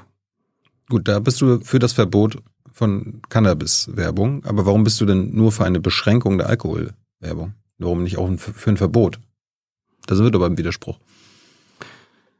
Du bist, nicht, für, du bist nicht ein Verbot, für ein Verbot von Alkoholwerbung. Das wäre doch konsequent. Wir haben die Erfahrung eigentlich aus der Wissenschaft, dass diese Einschränkung eben von Werbung, nenn es Verbot von Werbung, mhm. das stärkste Mittel auch ist, was wirklich auch hilft, was mhm. Kinder- und Jugendschutz betrifft. Das ist wichtig an der Stelle, dass nicht permanenter Kontakt da ist, zum Beispiel eben an den Supermarktkassen. Wenn es um Alkoholwerbung auch geht, dort hat man immer die allzeitige Sichtbarkeit eben von Alkoholprodukten. Deshalb ist es richtig und notwendig, darüber zu reden, dass wir in Deutschland dort Handlungsbedarf haben. Wir müssen da unbedingt eben auch ran. Und das Gleiche gilt eben, wenn wir jetzt über Cannabis an der Stelle eben auch reden, dass wir dort die Fehler nicht wiederholen und deshalb eben keine Werbung dafür. Ich, glaub, ja, ich, glaub, ich kann selber kein Verbot von Alkoholwerbung alleine umsetzen. Kannst du das fordern? Forderst du das? Ich habe in vielen Positionen, die ich dazu vertreten habe, immer gesagt, das ist das stärkste Mittel und deshalb brauchen wir dort die Einschränkungen eben das, was eben politisch auch möglich ist. Bist du, also bist du eigentlich, also nach der Logik müsstest du ja für das Verbot von Werbung jeglicher Drogen sein. Also Tabak, Alkohol und was immer noch legal wird oder ist. Ja. Genau. Dann hast mhm. du aber auch Fußballvereine zum Beispiel als, als Gegner, oder? Weil äh, guck dir die ganze Champions League und so weiter an, da ist ja auch überall Bier und bei der FIFA-WM wird mit Bier beworben und so weiter. Mhm, deshalb wirst du ja auch aus meiner kurzen Amtszeit jetzt schon Artikel auch finden, die genau das thematisieren, dass wir darüber eben auch reden müssen, wie weit ist die Bewerbung von Drogen, mhm. Alkohol zum Beispiel im Sportbereich, mhm. überhaupt akzeptabel? Oder wenn ich über Glücksspiel das auch nochmal ah. in die Debatte mit reinwerfe. Inwieweit ist es in Ordnung oder nicht in Ordnung, dass eben sehr viele Glücksspielanbieter, Sportwettenanbieter, fast alle Bundesliga-Vereine unter ihrem Vertrag haben. Ja. Auch darüber, das muss man letztendlich eben auch thematisieren. Man merkt eigentlich diese ganze Palette, eigentlich, wie wir in Deutschland überhaupt in den Fragen von Sponsoring und Marketing für psychoaktive Substanzen wie Tabak und Alkohol oder eben über Glücksspiel und Sportwetten auch reden, hat absoluten, für mich prioritären Bedarf, dass wir darüber auch reden, dass wir das einschränken, wenn möglich verbieten. Ich mache es nicht alleine, ich kann immer nur die Debatten führen. Ich kann aber dafür werben und sagen, ja, wenn wir jetzt über Cannabis reden, dann sollten wir nicht irgendwas ermöglichen, sondern gleich sagen, auch verbieten. Das mhm. ist richtig. Das schränkt ja den Konsum als solchen jetzt nicht ein. Es schränkt aber die Möglichkeiten und die Gefährdungen ein, die wir insgesamt feststellen, wenn wir eben Sponsoring und Werbung erstmal zulassen, mhm. ist es ganz schwer wieder zurückzudrehen. Bist du für Glücksspiel auch zuständig? Es gehört auch zur Sucht. Es gibt ganz viele Menschen, die sind glücksspielsüchtig in Deutschland, ja. haben massive Probleme. Ich halte es für eines der eher unterbeleuchteten Probleme, die wir in Deutschland haben, weil Glücksspiel in der Regel bei vielen Menschen zu materiellen hm, Schwierigkeiten führt, ja. sind überschuldet. Eines der höchsten Suizidraten eigentlich, wenn es um Bereich Sucht auch geht. Ähm, das, wo Menschen wirklich mit Glücksspielsucht betroffen sind, haben wir die stärksten Auswirkungen eigentlich. Das fällt mir gerade ein. Man kann ja. fast gar keinen Sport mehr gucken, also gerade ohne. Profisport, ohne mit Suchtmitteln ja. Äh, konfrontiert zu werden. Also entweder ja. hier Glücksspiel so oder Alkohol absolut paradox eigentlich, dass gerade Sport, was positiv verbunden wird mit Fitness und mit Wohlfühlen ja. und auf der anderen Seite versucht, eine Industrie, die stark mit Süchten arbeitet, eben sich genau dessen habhaft zu werden und das zu okkupieren. Das ist etwas, was wir in Deutschland leider Gottes eben in dem Bereich echt vorfinden. Deshalb bin ich eben auch für ein Verbot von Sportwetten, Werbung in dem Bereich, wo wir eben über ja, Bundesliga-Vereine reden, wo über Länderspiele reden, wo Kinder und Jugendliche vorsitzen, die wollen nur ein Fußballspiel gucken und sind permanent eigentlich an der Sportwettenwerbung ausgesetzt. Das gehört für mich nicht zusammen. Kommen wir mal zum, zum Cannabis und der Legalisierung. Fangen wir beim Schwarzmarkt an. Wo kommt denn heutzutage, noch ist ja nichts legalisiert oder kontrolliert abgegeben worden, wo kommt heutzutage das Cannabis in Deutschland her? Was zehn Prozent aller Deutschen konsumieren. Ein Teil wird ähm, wahrscheinlich in Deutschland angebaut. Ähm, manche werden heimlich ihre Pflanzen haben. Ähm, wenn man in sich die deutschen Tageszeitungen durchschaut, steht fast täglich irgendwo drin, dass eine Hanfplantage ähm, entdeckt wurde. Ähm, ein Teil kommt letztendlich eben aus anderen europäischen Ländern und wird eben nach Deutschland reingeschmuggelt. Wie ist das mit äh, anderen, also härteren Drogen? Also Koks zum Beispiel, das kann ja hier nicht angebaut werden. In Europa, glaube ich, allgemein nicht. Wie kommt Koks nach Deutschland? In der Regel das, was wir an Erkenntnissen haben, was ich auch nur nachvollziehen kann, ähm, was das Bundeskriminalamt dann in der Kriminalstatistik eben auch dann ähm, offenbart, wie der Weg ist, über Container zum Beispiel aus Mittel Lateinamerika, dann mhm. über die Häfen, die Seehäfen hier in Europa, dann geht ein Container halt durch und wo sich dann so, wie es ja doch auch ab und zu wieder aufgegriffen wird, auf einmal tonnenweise Kokain befindet und manche Tonne geht eben unentdeckt durch den Zoll und dann ins Land. Wahrscheinlich die meisten, oder? Wenn man das wüsste immer, wie viel Menge da ist, bei den Mengen, die abgefischt werden, bei den Mengen, das, was jährlich an Kokain eben entdeckt wird, was nach Deutschland reingeschmuggelt wird, überhaupt nach Europa gelangt, kann man sich nur ausdenken, wie groß denn insgesamt die Menge eben auch ist, die nach Deutschland kommt. Hm. Ja, zurück zur Legalisierung. Ähm, wir waren ja gerade bei den Lobbys, die dagegen sind, wer hier die Werbung und so verbieten will. Ähm, wer ist denn gegen die Legalisierung von Cannabis? Jetzt abseits von Parteien, das wissen wir ja, wer da für und dagegen ist. Äh, gibt es Lobbygruppen, die gegen die Legalisierung ist? Zum Beispiel die Alkohollobby oder Pharmalobby. Dann müsste man die mal fragen, wie ihr Verhältnis dazu tatsächlich ist halt. Ne? Ich weiß auch nicht alles in der Frage. Ich weiß, was ich mir wünsche von einem guten Gesetz, wie man das Ganze machen kann.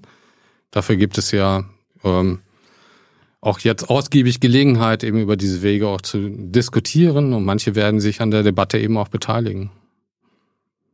Du kannst dir nicht denken, welche Lobbygruppen dagegen sein könnten, dass quasi eine neue Droge legal wird?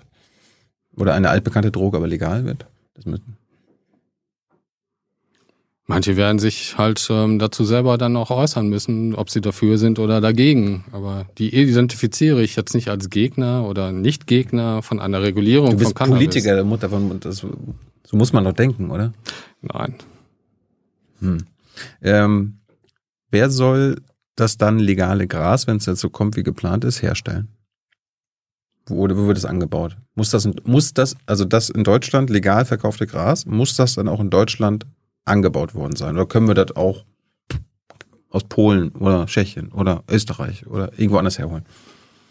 Wenn wir jetzt eben über ein Produkt reden würden, wo wir nicht so ein komplexes Vorhaben vor uns hätten, mhm. dann könnte man das wahrscheinlich sagen. Das können wir vielleicht eben aus anderen europäischen Ländern beziehen, da wo vielleicht die klimatischen Verhältnisse auch vielleicht ein bisschen besser sind als bei uns. Ähm, ja. Da es sich aber nicht um so ein alltägliches Produkt tatsächlich auch handelt, selbst wenn es jetzt noch eben noch nicht reguliert ist, noch nicht eben legal im Anbau und im Vertrieb, mhm.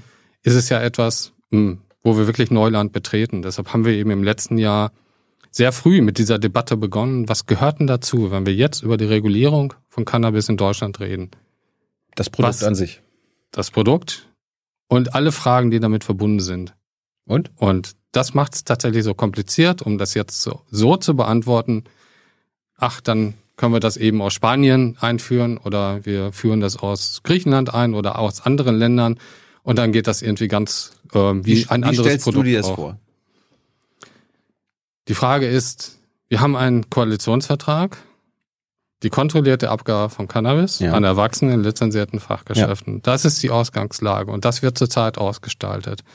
Die Frage ist, wohin wollen wir? Ja, ich möchte, dass Erwachsene in Deutschland Cannabis erwerben können, Cannabis konsumieren können, ohne kriminalisiert zu werden. Ich möchte, dass wir auch die komplette Kette mit in den Blick nehmen. Das Ja. ist meine Wunschvorstellung eigentlich, dass wir wirklich von Anbau bis zum Vertrieb. Anbau. Jetzt gestalten wir das Ganze ich aus. ich habe jetzt nach Anbau gefragt. mhm. Wo soll der Anbau stattfinden? Kann in Deutschland stattfinden, er kann auch woanders stattfinden. Echt? Ist das, denn, ist das legal, dass es anders möglich ist? Es gibt ja irgendwie UN-Konventionen, wo das ja irgendwie verboten wird, dass man das irgendwie transportiert und handelt, oder? Das ist eine Vorstellung eben, wo du ja gefragt hast, wie stelle ich mir das vor? Ja. Ja. Ich möchte, dass wir den Koalitionsvertrag abarbeiten. So soll es Ist sein. mir klar, dass du das möchtest. Und mit den ganzen Fragen haben wir uns im letzten Jahr ganz früh auseinandergesetzt. Was macht es denn so schwierig, dass wir einfach sagen, okay, wir nehmen das wie andere Produkte auch und wir ermöglichen den Export, Import und wir verkaufen das in Geschäften hier in Deutschland, Ja. die wir lizenzieren und damit ist alles gut und geregelt. Ja. Ich möchte gerne griechisches Gras in der Apotheke kaufen. Mein Kumpel möchte französisches Gras haben mit ein bisschen Weintouch und so. Kann ich nachvollziehen, dass die Vorstellung da wäre, es wäre so einfach zu tun und zu machen. Aber Sag uns, das ist, ist, es, es leider ist es nicht. einfach oder nicht? es ist nicht einfach. Warum nicht? Das sind eben die, all die Fragen, die damit verbunden sind, da wir über Cannabis reden an der Stelle. Wir haben eben über Völkerrecht und Europarecht ja auch gesprochen. Und genau diese Rahmenbedingungen müssen wir betrachten. Wie gestalten wir dann jetzt die Regulierung von Cannabis so aus, dass wir es europarechtlich richtig machen, völkerrechtlich richtig machen, dass wir auf der anderen Seite eben auch den Gesundheitsschutz gewährleisten können, weil wir ja kontrolliertes Cannabis abgeben, eben in den lizenzierten Fachgeschäften und dass wir auch den Schwarzmarkt zurückdrängen. Dieses ganze komplexe Gebilde, damit sind fast alle Ministerien befasst in der Bundesregierung, weil überall was geregelt werden muss und angesprochen werden muss. Und darauf habe ich immer wieder aufmerksam gemacht, dass es eben nicht nur ein Gesetz machen, wo man den Hebel umlegt und dann steht es da wie ein anderes Gesetz für ein anderes Produkt. Ja. Wir begehen gerade Neuland, auch in Europa Neuland, mit dieser Frage, die wir in Deutschland aufgeworfen haben. Und deshalb muss man das ordentlich und gesetzlich sauber eben auch regeln. Wir hatten ja darüber gesprochen, es gibt medizinisches Gras in Deutschland, das ist legal. Das wird ja auch in Deutschland angebaut, oder? Nicht nur, wir importieren das meiste aus anderen Ländern. Wo kommt das her? Zu Beginn kam viel aus den Niederlanden. Jetzt kommt das meiste aus Kanada. Es sind aber noch andere Länder, wo ähm, auch medizinisches Cannabis nach Deutschland eben gebracht wird. Und dann gibt es hier die Händler, Ja. die äh, Firmen, die sich darauf spezialisiert haben, die die Lizenz haben, das auch zu tun. Das, das interessiert mich. Ich habe hab Mhm. ein paar Kumpels, die sagen, ey, wenn das jetzt legal wird, wir möchten da in dieses Business einsteigen. Wir wissen ganz genau, wie man schönes griechisches Gras oder französisches Gras anbauen kann. Äh, lohnt sich das jetzt? Also können meine Kumpels jetzt langsam den Betrieb hochfahren und das schon mal planen? Oder wird das kompliziert sein, so lizenziert anzubauen? Was meinst du? Ich gebe jetzt keine Ratschläge, was Businesspläne betrifft an der Stelle. Ich würde nur jedem raten, Ihr seid doch für, man muss Business, es ihr seid doch für Business in Deutschland. Ähm, Ich würde nur jedem raten, wartet, bis wir wirklich die Debatte zu Ende geführt haben, damit man eben weiß, worauf lässt man sich an der Stelle auch ein. Das war auch 2017 der Fall, wo das Ganze anfing, wo eben klar war, es ist auch nicht einfach, ein Gesetz zu machen für das medizinische Cannabis. Und das Gleiche wird jetzt auch wieder der Fall sein. Die Debatten sind eben noch nicht zu Ende geführt. Deshalb würde ich eben auch keine Ratschläge geben, wie manche ihre persönliche Entscheidung eben, was Business betrifft, treffen sollen. Wird es eine Cannabis-Steuer geben? Ich gehe davon aus, weil wir auch über die Frage von Finanzen eben gesprochen haben. Wir wollen auf der einen Seite mhm. den Schwarzmarkt zurückdrängen. Mhm. Also insofern muss man dann eine gewisse Preisflexibilität eben auch haben. Wir haben die Umsatzsteuer in Deutschland. Ich denke, das ist auch dann die Möglichkeit der Cannabissteuer. Es gibt auch eine Tabaksteuer, eine Alkoholsteuer, eine Schaumweinsteuer. Bei Produkten eben auch. Und in dem Eckpunktepapier, was ja die Bundesregierung im letzten Herbst verabschiedet hat, ist auch davon die Rede, dass es eine Cannabissteuer geben soll. Unter einem FDP-Finanzminister. Neue Steuern. Dass man das erleben darf. Das Eckpunktepapier haben fast alle Ministerien ich erarbeitet, weiß. verabschiedet. Das ist ein ganz wertvoller Zwischenschritt eigentlich auf dem Weg, was wir in Deutschland vorhaben. Äh, Thema Höchstmenge. Was habt ihr euch vorgestellt? Wie viel darf man, angenommen, ich gehe in eine, ein lizenziertes Geschäft oder in die Apotheke, wie viel darf ich mir auf einmal dann kaufen? Was ist eure Vorstellung? Im Eckpunktepapier steht zwischen 20 und 30 Gramm. Warum? Auch eine ähm, Größenordnung, worauf sich die Ministerien in ihren Debatten auch verständigt haben. Wir haben im Sommer ähm, über mehrere Tage die Fragen diskutiert mit Verbänden, auch ähm, aus der Cannabiswirtschaft waren welche dabei, mit ähm, Wissenschaftlerinnen und Wissenschaftlern, Einrichtungen, Menschen, die sich halt in Deutschland schon seit vielen Jahren mit dieser Frage eben auch auseinandergesetzt haben und auch Erfahrungen eben auch mit eingebracht haben. Und ähm, da sind auch diese Fragen zum Beispiel eben auch über Menge etc. eben auch andiskutiert worden. Wie, wie da gab es jetzt so eine Entscheidung der Regierung an der Stelle im Eckpunktepapier zwischen 20 und 30. So an, angenommen, ich gehe mir, ich gehe in dieses Geschäft, hole mir 20 Gramm. Davon, ich glaube, das kann man an einem Tag, ich weiß nicht, aber glaube ich, kann, kann man an einem Abend nicht verkiffen. Äh, wie oft kann ich am nächsten Tag wieder in das Geschäft gehen oder in ein anderes Geschäft und mir wieder 20 Gramm holen? Diese Fragen eben, wie funktioniert das dann im Einzelnen? Wie setzen wir das eben tatsächlich um? Das ist jetzt die Ausführung eben, die in den Gesetzen dann auch beschrieben werden muss. Wollt ihr, wollt ihr ein Computer, ne? so ein zentrales Computerregister haben? So Thilo Jung hat am 15. Februar 20 Gramm gekauft. Er darf also erst wieder am 15. März wieder 20 Gramm kaufen. Stellst du dir sowas vor? Ist sowas praktikabel? Im Eckpunktepapier haben wir uns auf ganz viele Punkte verständigt eigentlich. Und? Was für uns wichtig ist, was für die Bundesregierung an das der Stelle mich, auch wichtig ist, ist wie man das reguliert das hat. Das ist für mich jetzt wichtig.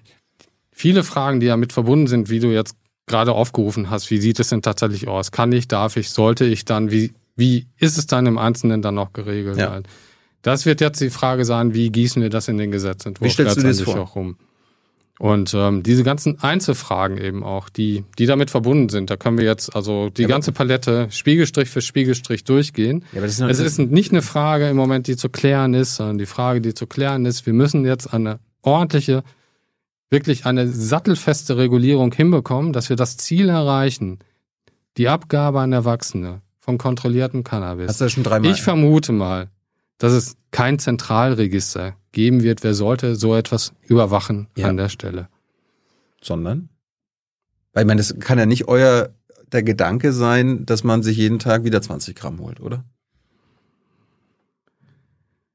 Wir haben diese Fragen breit diskutiert an der Stelle. Wenn ich jetzt. Was ist das Ergebnis? Es gibt kein ausformuliertes Konzept hast, hast an der Stelle, ein, wie, sich das, wie sich das letztendlich eben auch darstellt. Hast du eine Idee?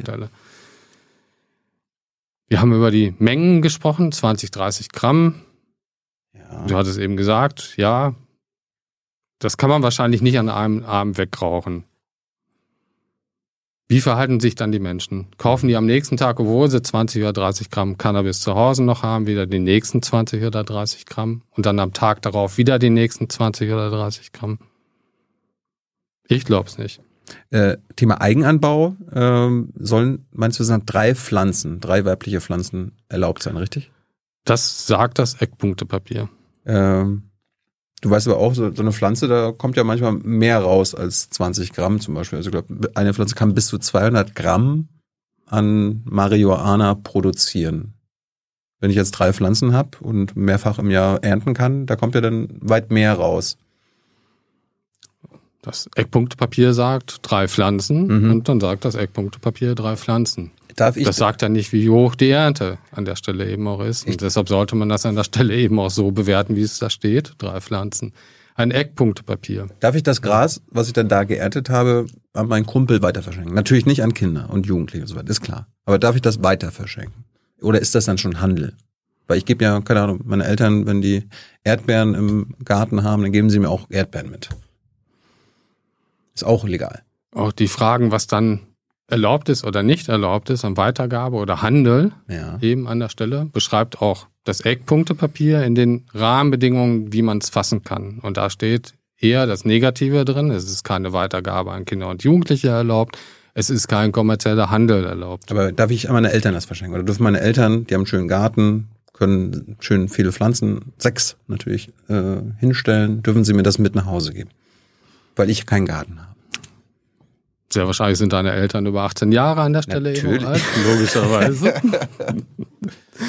also insofern, Davon ist auszugehen. insofern ist davon auszugehen, ja. Okay. Äh, das, ist, das, das ist schon mal nicht schlecht.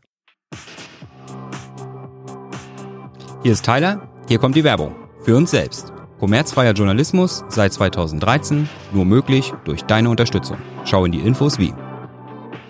Was ist mit diesen Social Clubs? Es gibt ja so Cannabis Social Clubs, also Die Möglichkeit ähm, wird ja auch mitdiskutiert, ob das eine Art ähm, ist, die ähm, wir in Deutschland eben mit erlauben werden oder erlaubt wird auch. Mhm. Ähm, also insofern wird man sich auch darüber Gedanken machen müssen, wie gestaltet man die ähm, Cannabis-Clubs letztendlich aus. dann ein Thema, was viele Leute interessiert hat, auch im, im Forum und auf Twitter, äh, Thema MPU und Führerschein. Ich meine, heutzutage ist immer noch so, wenn die Polizei will und einen checken lassen will und im Blutwerten dann festgestellt wird, ey, du hast wahrscheinlich vor drei Wochen mal gekifft, äh, dann kann dir der Führerschein entzogen werden. Wird daran auch gearbeitet? Ist das auch Teil dieses ganzen Legalisierungsprozesses? Auch die Frage Führerschein ist ein Kapitel mit Ja. dem Eckpunktepapier. Und da ist was auch zugeschrieben. Es geht immer um Fahrtüchtigkeit, Fahruntüchtigkeit. Ja. Da gibt es in Deutschland auch Gremien, die sich damit befassen auch und die sind damit auch befasst mit dieser Debatte. So war zum Beispiel beim letzten Verkehrsgerichtstag in Goslar im letzten Jahr im Herbst das auch Thema und wurde auch rauf und runter diskutiert. Das sind dann die Expertenkommissionen und die Expertengremien, wo Vorschläge entstehen. Wie sollte es deiner Meinung nach sein? Ich glaube, wir brauchen eine praktikable und pragmatische Orientierung. Auch das, was notwendig ist. Cannabis wirkt anders als Alkohol auch, auch was den Abbau im menschlichen Körper betrifft. Mhm. Ähm, deshalb müssen wir da schauen, was sagt die Wissenschaft eben auch dazu? Wie kann man da adäquat eben auch so eine Regelung finden, dass auf der anderen Seite eben auch eine Fahrtüchtigkeit und Fahruntüchtigkeit eben nicht beeinträchtigt wird, damit man eine Orientierung letztendlich eben auch hat. Ich meine, man darf auch heutzutage nicht stark besoffen Alkohol fahren. So da gibt ja es. eine Promillegrenze. Äh, aber ich darf zwei Tage später, obwohl Alkohol noch in meinem Blut nachweisbar ist, darf ich ja trotzdem Auto fahren, weil ich fahrtüchtig bin. Das wäre doch logisch, dass man das bei, der, bei Cannabis auch macht. Natürlich stark bekifft, völlig bekifft ist doch Quatsch, Auto zu fahren. So ist es. Aber so zwei Tage später, wenn ich dann wieder nüchtern bin, Es gibt mittlerweile eben auch andere Testverfahren, nicht nur halt eine Blutanalyse Mhm. auch, die ähm, ähm, auch das muss man eben ähm, sich dann nochmal anschauen, ob es dann nicht notwendig ist, auch über Grenzwerte an der Stelle eben auch zu reden, damit es auch handhabbar ist mit schnellen Tests, wo auch dann wirklich eben Fahrtüchtigkeit, Untüchtigkeit nicht festgestellt werden kann. Aber wie gesagt, Cannabis baut sich anders ab, hat eine andere biologische Wirkung eben als Alkohol auch. Deshalb ist es schwer vergleichbar an der Stelle und da kann man nicht eben sagen, das ist so und so. cool, wenn es so, so einen Pust-Test gäbe, der gleichzeitig den Alkohol äh, und den Cannabispegel misst, oder? Das wäre natürlich cool, wäre gerade für die Polizei natürlich sehr einfach zu handhaben. Ich fand es schade eigentlich, dass wir 2017 diese Debatte nicht ausgiebig geführt haben. Mhm. Wir hätten das bei Medizinalcannabis eigentlich schon führen müssen, diese Debatte, weil ja doch viele heutzutage auch eben Stimmt. genau diese Probleme eben auch haben. Wir haben es letztendlich geschoben und gesagt, es gibt ja Regelungen eben, Ja. die's, die zurzeit angewandt werden. Aber deshalb ist es ja jetzt auch wieder Thema, weil es eben dazugehört und deshalb müssen wir uns damit auseinandersetzen. Ja, was mit den alten Delikten? Es gibt ja jetzt Menschen, die, keine Ahnung, vor drei Jahren ihren Führerschein deswegen verloren haben. Äh, das wird jetzt legal. Äh, verfallen denn diese Delikte und bekommt man dann sofort seinen Führerschein wieder? Auch da gibt es ja schon im Eckpunktepapier einen Abschnitt dazu. Also ja. man merkt eigentlich, wir haben sehr ausgiebig viele Fragen versucht schon aufzugreifen, damit diese auch thematisiert werden. Ja. Und aber die Frage eben tatsächlich, wenn ein Gesetz in Kraft ist, was Cannabis eben reguliert, hat es natürlich eben keine Auswirkungen mehr. Cannabis soll aus dem Betäubungsmittelgesetz heraus. Das erleichtert und hilft. Wir haben ja nach wie vor in jedem Jahr über 200.000 Fälle, Strafverfahren, die meisten werden in der Regel eingestellt, aber trotzdem sind ganz viele betroffen, häufig viele, viele Jahre lang. Und das ist echt etwas, deshalb setze ich mich da ja auch so für ein, schon seit vielen Jahren eben, dass wir endlich in Deutschland einen regulierten, ordentlichen Umgang mit Cannabis eben auch finden. Das ist mir zu viel, was dort jedes Jahr passiert. Zum Schluss, du hast leider nur 19 Minuten Zeit und da sollen ja noch Fragen von den Zuschauern kommen. Hans kommt in fünf Minuten. Ähm, Thema äh, du bist ja auch Mitglied von LEAP, äh, also L-E-A-P, das heißt Law Enforcement Against Prohibition. Die haben dir auch äh, letztes Jahr gratuliert, ne? also ihrem Vereinsmitglied Burkhard Blinert, äh, dass du neuer Bundesdrogenbeauftragter bist. Ist ja ganz interessant, was LEAP fordert. Da geht es ja nicht nur darum, irgendwie äh, Legalisierung von Cannabis, sondern es geht LEAP generell darum, alle, also generell Drogenkonsum, aller Drogen zu entkriminalisieren. Ist das auch deine Position? Ich bin ähm, damals Mitglied von Lieb geworden, 2015 oder 16, mhm. die, ähm, wo es die Initiative auch gab, sind ähm, ganz viele Debatten auch mit angestoßen worden. Ich sitze ja nicht als Vertreter von Lieb, bin ja auch in vielen anderen Vereinen tätig und aber Mitglied. Du, aber du bist also insofern bist, vertrete ich ja nicht unbedingt äh, die Interessensgemeinschaft Lieb jetzt als Drogenbeauftragter. Ich kenne die Position von Lieb, wir führen da den inhaltlichen Austausch. Jetzt habe ich die Funktion als Bundesdrogenbeauftragter. Du bist immer noch Mitglied da, oder? Bei Lieb bin ich noch Mitglied. So, die fordern. Lieb vertritt, mhm. dass die Regulierung von Drogen der einzig ethische, vertretbare und gleichzeitig wirksame Weg ist, um die Schäden, die durch den War on Drugs verursacht werden, zu beheben. Angestrebt wird ein System, in, in dem der Verkauf und Vertrieb von bisher illegalen Drogen von einer Regierungsbehörde reguliert wird. Also es ist ein Blick eben in die Zukunft, die sich in dem Satz eben auch ausdrückt. Und das, das ist jetzt ähm, nicht etwas, was ich als Bundesdrogenbeauftragter jetzt als. Aber Privatmann, du bist ja als Privatmann Mitglied bei diesem Verein. Du siehst das ich auch. Ich bin so. als Privatmann Mitglied bei diesem Verein, ja. Das heißt, ihr, du bist auch dafür, harte Drogen wie Koks und so weiter zu entkriminalisieren. In meiner Funktion als Bundesdrogenbeauftragter setze ich mich dafür ein, dass wir das, was wir vereinbart haben, jetzt richtig anschieben und auch in dieser Legislaturperiode so, wie wir das eben beschrieben haben, auch umsetzen und fortschreiben. Aber als, die Frage, wie wir mit Drogen in unserer Gesellschaft eben auch umgehen, ist eine ganz wichtige Frage und ganz notwendige Frage, die man letztendlich eben auch stellen muss. Ich kenne die Problematik, was zum Beispiel Kokain in vielen lateinamerikanischen Ländern anrichtet auch. Destabilisierung von Staaten und andere Prozesse, die damit einhergehen, das ist nicht gut für die Menschen und für das soziale Gefüge, zum Beispiel in Kolumbien. Deshalb muss man sich dieser Frage letztendlich auch stellen. Genau, und ich finde das ja konsequent, äh, konsequent, wenn du diese Position hättest, die du als Vereinsmitglied von Lieb hast, weil in deinem SPD-Positionspapier ist ja ein zentraler Punkt, das organisierte Verbrechen, Schwächen und Drogenökonomien bekämpfen. Und da ist ja eigentlich rein logisch, das ist genau der richtige Ansatz. Da musst du alle Drogen, also äh, entkriminalisieren. Weil wenn, wenn du jetzt quasi Schwarzmarkt Cannabis hast, da wird ja immer noch, selbst wenn das legalisiert ist, ein Schwarzmarkt Koks geben, Schwarzmarkt Crack und alles möglich. Es ist, deshalb ist es ja gut, dass wir genau diese Fragen eben auch mitstellen, dass sie mit auf der Tagesordnung sind, aber sie sind nicht auf der politischen Tagesordnung Warum nicht? zurzeit. Das wäre das wär deine Chance. Du bist jetzt Bundesdrogenbeauftragter, du musst doch jetzt nicht bei der Legalisierung von Cannabis stehen bleiben. Du kannst doch sagen, ey, wir wollen doch alle, den ganzen Schwarzmarkt, die gesamte organisierte Kriminalität bekämpfen. Dann müssen wir logisch, ne, Widersprüche und so weiter. Im Moment setze ich meine Kraft komplett dafür ein, dass wir genau diese Fragen, die wir im Bereich Cannabis jetzt aufgerufen haben, richtig machen, gut machen und dass wir es machen. Ich versuche da der Antreiber zu sein, der Brückenbauer bei den Positionen, die da bestehen. Das ist eine Koalition zwischen drei Parteien auch. Und das ist die wesentliche Debatte und Aufgabe, die ich im Moment eben auch wahrnehme, neben den zusammen mit den anderen Fragen wie Glücksspiel, die wir eben angesprochen haben, Alkohol etc. Meine grundsätzliche Position, das, was mich antreibt tatsächlich, ist beschrieben, auch in dem Papier, was du jetzt gerade auch zitiert hast. Mhm. Ich glaube, es ist wichtig und richtig, die Menschenrechtsfrage und die Frage von Drogen aufzurufen. Das ist eine internationale Frage, die notwendig ist, die man stellen muss. Drogenpolitik, die internationale Drogenpolitik drückt sich da letztendlich eben auch aus. Burkhard, vielen Dank für deine Zeit. Gerne. Kommst du wieder, wenn es denn äh, über die Bühne gegangen ist? Also wenn am Tag der Legalisierung kommst du dann wieder? Wollen wir das machen? Wenn ihr mich wieder einladet, komme ich gerne. Danke, Burkhard. Jetzt kommt Hans mit den Zuschauerfragen.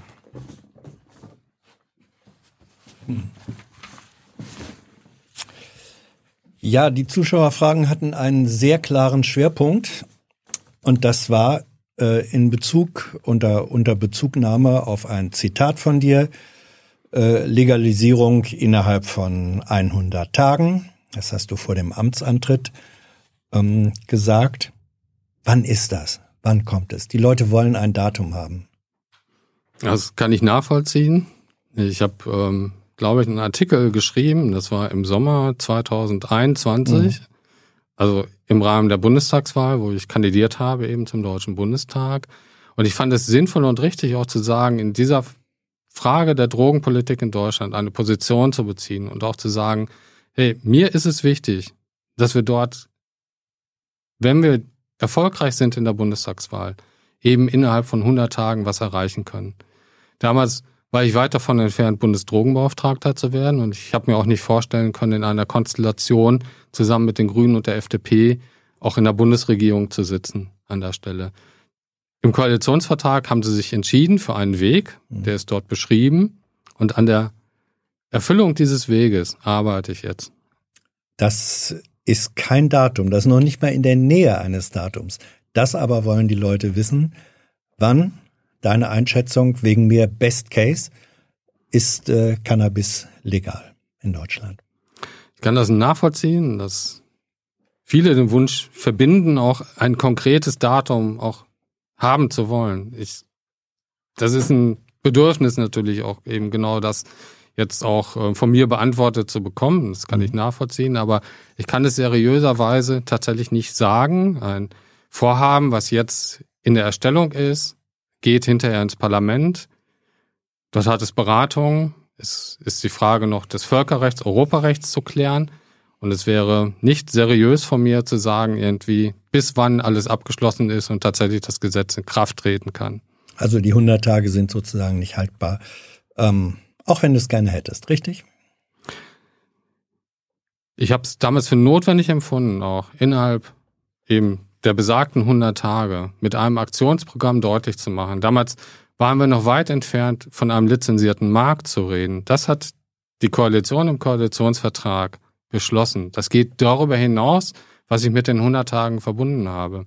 An der Umsetzung jetzt dieses Vorhabens Cannabis an Erwachsene in lizenzierten Fachgeschäften. Daran wird im Moment gearbeitet. Dann wird gefragt, ähm, du bist zwar nicht im Bundestag, aber könnten die Bundestagsabgeordneten, wenn sie die Mehrheit finden, der Koalition nicht einfach schon mal das Strafgesetzbuch ändern, um zu entkriminalisieren, auch wenn es mit der Legalisierung dann noch gewartet wird. Also können Abgeordnete sagen, wir entkriminalisieren jetzt einfach, wir ändern das Strafgesetzbuch. Rein theoretisch ja. Hm. Das ist ja die Kraft eigentlich eines Parlamentes eben. Sie könnten es, aber die politische Weisheit sagt ihnen, das komplexe Vorhaben beinhaltet eben nicht nur Entkriminalisierung, sondern mehr. Mhm. Nächste Frage. Wieso kann die EU die Cannabis-Regulierung verbieten, obwohl Gesundheitspolitik laut EU-Verträgen Sache der Mitgliedstaaten ist? Wir sind mit der Frage EU-Recht und im Eckpunktepapier umgegangen. Die Frage, dass wir den Gesundheitsschutz in den Mittelpunkt stellen und damit verbinden mit dem, was wir vorhaben ist mit der EU eben zu besprechen. Und in einem Notifizierungsverfahren können wir abklären, ob wir damit gegen EU-Recht dann auch verstoßen oder auch nicht. Und die Hüterin der EU-Verfassung, die Kommission, wird das zu bewerten haben an der Stelle. Da gibt es eine Folgefrage. Ähm, wird eigentlich bereits an einem Plan B gearbeitet, falls entweder EU oder auch der Bundesrat äh, eine vollständige Legalisierung verhindern? Wir Habt arbeiten was in der Schublade? Wir arbeiten an der Umsetzung dieses Vorhabens jetzt mit der Abgabe eben an Erwachsene. Da sind klare Ziele mit verbunden eben auch. Die hatte ich eben schon mal Mhm. ausgeführt auch. Das ist das Ziel und das wollen wir umsetzen an der Stelle. Plan B Und gibt's in nicht. diesem Rahmen, in diesem Gesetzgebungsverfahren, in den Debatten, in denen wir uns gerade befinden, bewerten wir ja auch die Fragen vom Bundesrat, auch Länderbeteiligung und Kommunen. Mir war es auch wichtig, immer direkt Mhm. in Kontakt zu den Kommunen aufzurufen, weil es wichtig ist, auch mit denen zu sprechen. Die Menschen leben nun mal in der Mhm. Straße A oder B. Sie leben nicht alle in Berlin. Deshalb ist es keine alleinige Berliner Entscheidung, sondern eben auch eine Entscheidung, wo Kommunen mit eingebunden werden sollten. Darüber sind die Länder auch in der Regel eingebunden bei der einen oder anderen Frage. Das wird gerade sortiert, so ähnlich wie beim Völkerrecht, Europarecht eben auch. Ich probiere es nochmal. Frage geht in die ähnliche Richtung. Ähm, werden Entkriminalisierung und der straffreie Eigenanbau als separate Teile des äh, Gesetzespakets kommen, äh, wenn sie eben nicht durch den, wenn sie nicht kombiniert durch den Bundesrat kommen oder die EU nicht passieren. Also sozusagen scheibchenweise Durchbringung, wenn etwas nicht komplett äh, gemacht werden kann. Und nochmal die Antwort, wir haben komplett das Paket im Auge. Mhm. Da gibt es viele Bausteine und Bestandteile, zum Beispiel auch Zurückdrängen des Schwarzmarktes, auch bestimmte Fragen, die uns hier alle irgendwo antreiben. Das brauchen wir in einer ordentlichen Gesetzgebung mit den richtigen Antworten immer auf die vielen, vielen Fragen. Eine konkrete äh, Frage zur, ähm, zum medizinischen Nutzen. Da schreibt jemand, Cannabis als Medizin hilft mir, aber es nervt, dass die Krankenkasse nicht mal einen Teil der Kosten übernimmt. Opiate aber würden sie sofort bezahlen. Was soll das? Du hast bei der Kasse gearbeitet? Ich war froh, dass ich damals bei dem Mhm. Gesetz mitmachen konnte. Mir war auch wichtig, der SPD war damals auch wichtig, dass wir A, die Therapiehoheit des Arztes in den Mittelpunkt stellen, B, die Erstattungsfähigkeit über die Krankenkassen. Das gehört jetzt nicht unmittelbar in dem Themenbereich des Drogen- und Suchtbeauftragten, Mhm. wo es auch über Cannabis eben letztendlich geht an der Stelle. Das ist eine medizinische Frage, die wird zurzeit auch Ja, bewertet aber du hast die Expertise. an der Stelle. Deshalb ist es notwendig und wichtig tatsächlich, dass wir diese Möglichkeit damals geschaffen haben. Das ist, glaube ich, der gute Weg. Ich würde mir auch vorstellen und könnte mir vorstellen eben, dass wir diese Debatte auch über die Erstattungsfähigkeit, über die beste Behandlungsmöglichkeit eben auch nochmal führen. Dazu fehlen uns in, Stud in Deutschland einige Studien auch, die wir letztendlich eben auch initiieren Ja, aber der müssen. medizinische oder, oder Cannabis als ähm, Medikament zu medizinischen Nutzen, äh, die Wirkung ist ja, glaube ich, nicht umstritten. Und wenn man sagt, Opiate, äh, Schmerzmittel werden erstattet, und hier ist auch bei Cannabis, wenn es medizinisch verabreicht wird, ein Nutzen gegeben, das wäre doch nur logisch, dass dann die Kassen auch das übernehmen. die Kassen übernehmen, wenn es genehmigt ist, nachgewiesen ist eben auch, dass der Nutzen da ist. Nicht bei jeder Behandlungsmethode ist ein Nutzen vorhanden und lässt sich nachweisen. Und die Studienlage ist in der Re Frage extrem gering. Hm. Ich habe mich damals dafür eingesetzt, unter anderem aus dem Gesichtspunkt heraus, dass wir nicht zu leicht in Deutschland Opiate verschreiben sollten, aber auch die haben ihre Berechtigung bei manchen Therapien. Und diese Möglichkeit eben, was wir einsetzen in den Therapien, was hilft und was hilft nicht, darüber muss ein Arzt entscheiden. Das ist das Wesentliche. Ich möchte keine Selbstmedikation zum Beispiel, auch wenn es um Cannabis geht an der Stelle. Das ist der Berührungspunkt, wo viele Menschen mich jetzt auch wiederum anschreiben. Wenn wir über die Frage von Regulierung von Cannabis reden, möchte ich, dass wir im medizinischen Cannabis nach wie vor im medizinischen Bereich auch bleiben. Das ist notwendig und richtig, damit es unter ärztlicher Aufsicht auch passieren kann, was Therapie betrifft. Und ich fände es gut, wenn wir wirklich Erleichterungen bei der Schrei Verschreibungsmöglichkeit eben auch haben. Da deckt sich dann wieder der Kreis. Was hältst du von Konsummöglichkeiten vor Ort, Coffeeshops zum Beispiel? Ich möchte, was Konsum betrifft, kein Konsum analog, wie wir es häufig in der Vergangenheit zum Beispiel beim Tabak auch Mhm. hatten. Das heißt, eine starke Eingrenzung eben auch, was den öffentlichen Bereich betrifft. Coffeeshops, wenn es ein öffentlicher Bereich ist, würde ich nicht als Konsumort verorten an der Stelle. Sondern? Wenn es ein öffentlicher Bereich ist, nicht. Wenn, Wenn es Coffeeshops ein zum Beispiel Cannabis-Club ist Ja. oder sowas, Dann, dann stellt sich Dann die okay. Frage eben anders. Ja. Genau. Ähm, wie stehst du zur Legalisierung äh, psychoaktiver Substanzen, zum Beispiel Pilzen, die, das ist hier die These, weit weniger gefährlich sind als Cannabis? Ja, dahinter stecken eigentlich zwei Fragen. Die Frage eben, wie offen sind wir in der Erforschung auch, ähm, wo es wiederum auch Mhm. um Studien tatsächlich eben auch geht, mit anderen psychedelischen Substanzen oder mit anderen psychotropen Substanzen. Da müssen wir aus meiner Sicht notwendigerweise wirklich noch mehr tun auch. Die andere Frage, was ist gefährlicher oder auch nicht, die kann ich nicht beantworten, weil es häufig eben mit dem eigenen Empfinden zu tun hat. Wofür ich mich einsetze an der Stelle, ist diese Frage, wir brauchen mehr Gesundheitskompetenz insgesamt in der Bevölkerung, was die Wirkung von psychoaktiven Substanzen betrifft. Auch über die Frage, was sind meine Konsumgründe, warum ich zu viel Kaffee trinke, warum ich vielleicht zu viel Alkohol trinke oder warum ich vielleicht auch zu viel Cannabis rauche oder andere Substanzen zu mir nehme. Darüber Was- sollten sich ja. die Menschen auch im Klaren werden und darüber brauchen wir mehr Wissen, mehr Information, mehr Beratung, aber auch die dazugehört. Ja, es geht ja jetzt aber auch um sozusagen Praktiken. Ähm, da war eine Frage, was hältst du von einem LSD-Führerschein, dass äh, Jugendliche sozusagen in Fach, fachlich qualifizierter Begleitung ähm, auch LSD konsumieren könnten? LSD-Konsum bei Jugendlichen kann ich mir nicht vorstellen Mhm. und deshalb sollten wir darüber, kann ich mir nicht vorstellen, dass man darüber Führerscheine ausstellt, wenn Mhm. es um Jugendliche geht an der Stelle. Jugendliche oder Mhm. sogar fast noch Kinder. Was will die Bundesregierung dagegen tun, dass mittlerweile 13-Jährige haufenweise e mit E-Zigaretten rumlaufen? Es ist eine Entwicklung, die wirklich ähm, bedenklich ist, was sich gerade jetzt als Hype entwickelt hat in den letzten Monaten an der Stelle. Mhm.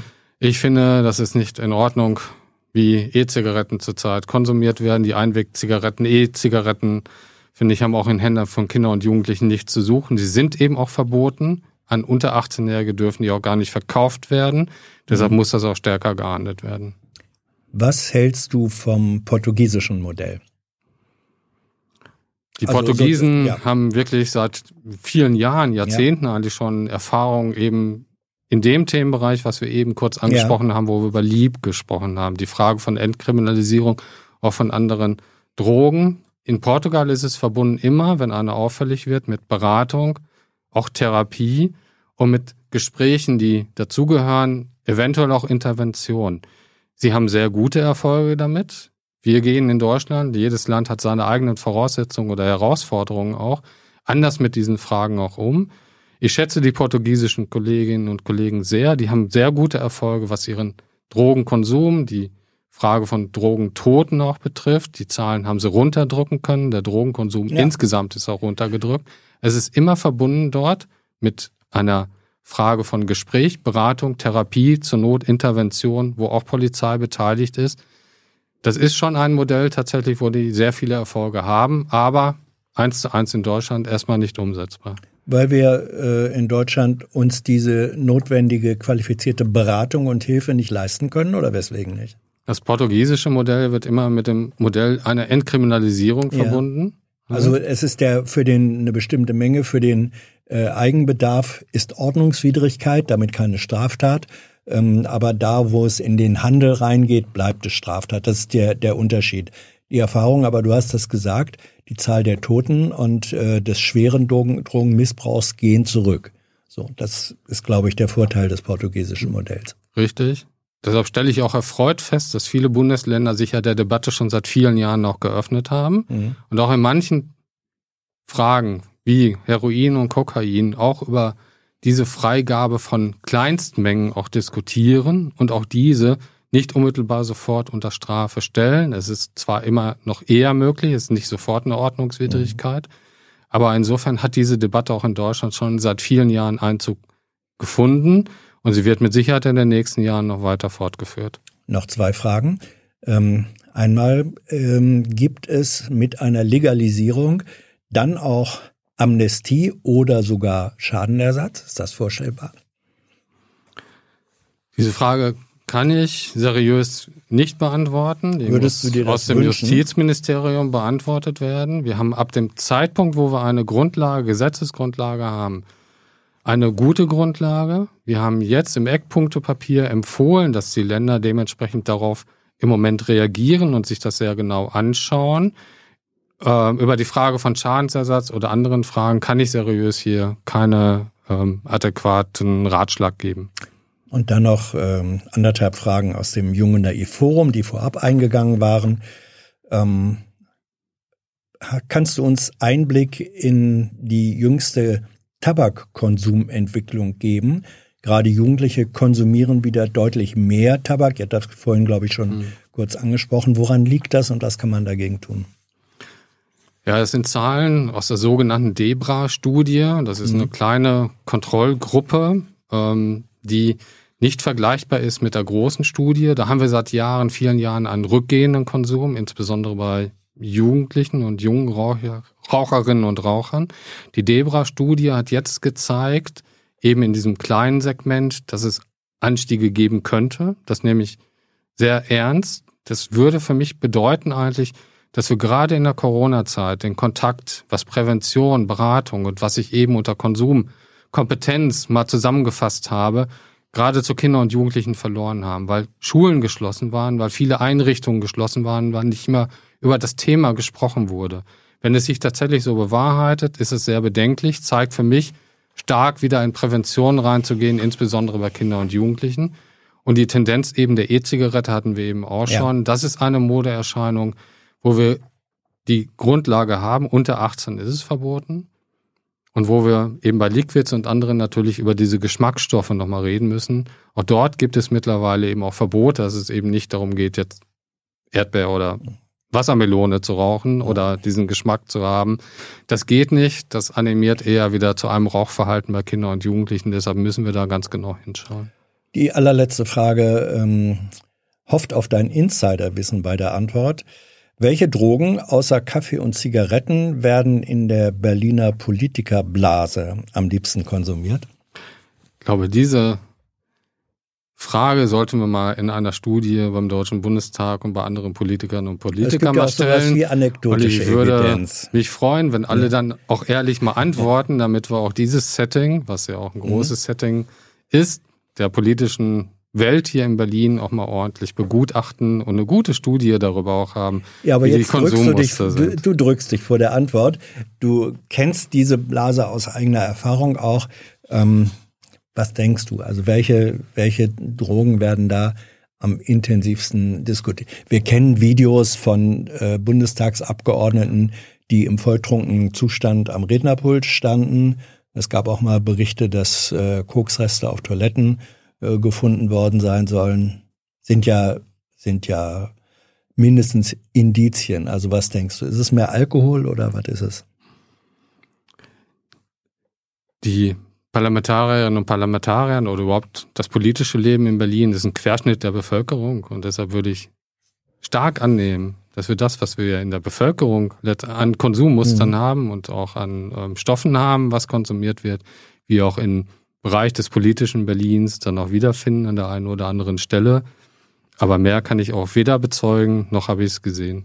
Hat eigentlich schon mal, das ist jetzt meine persönliche allerletzte Frage, die taucht jetzt für mich auf, hat irgendjemand ähm, von äh, aus Reihen von Politikern, Politikerinnen äh, dich mal gefragt, weil du jetzt sozusagen der Beauftragte bist und gesagt, Mensch, ich habe da ein Problem. Ist sowas schon mal passiert? Ist noch nicht passiert. Was würdest du tun, wenn es passiert?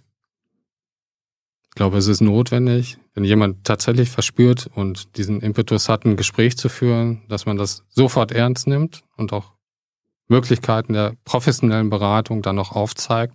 Nämlich da gehört so etwas hin. Ein Problembewusstsein braucht letztendlich, wenn man es selber eben für sich definiert, professionelle Beratung und Unterstützung. Und dahin würde ich es vermitteln. Und das ist dann ein sehr vertraulicher Bereich tatsächlich, der dann auch passiert. Burkhard, danke für deine Antworten, deine Zeit. Danke für eure Fragen. Ähm, es war ein sehr intensiver Chat heute. Viele Menschen, die den Livestream verfolgt haben. Das sagt auch, wie dringlich sozusagen die hier angesprochenen Fragen äh, gesehen werden und wohl sind. Danke besonders auch für diejenigen, die dieses Format unterstützen. Ihr wisst, ohne eure Unterstützung gäbe es das alles gar nicht. Und wer im vergangenen Monat dabei war, jetzt den Abspann. Bis bald. Tschüss.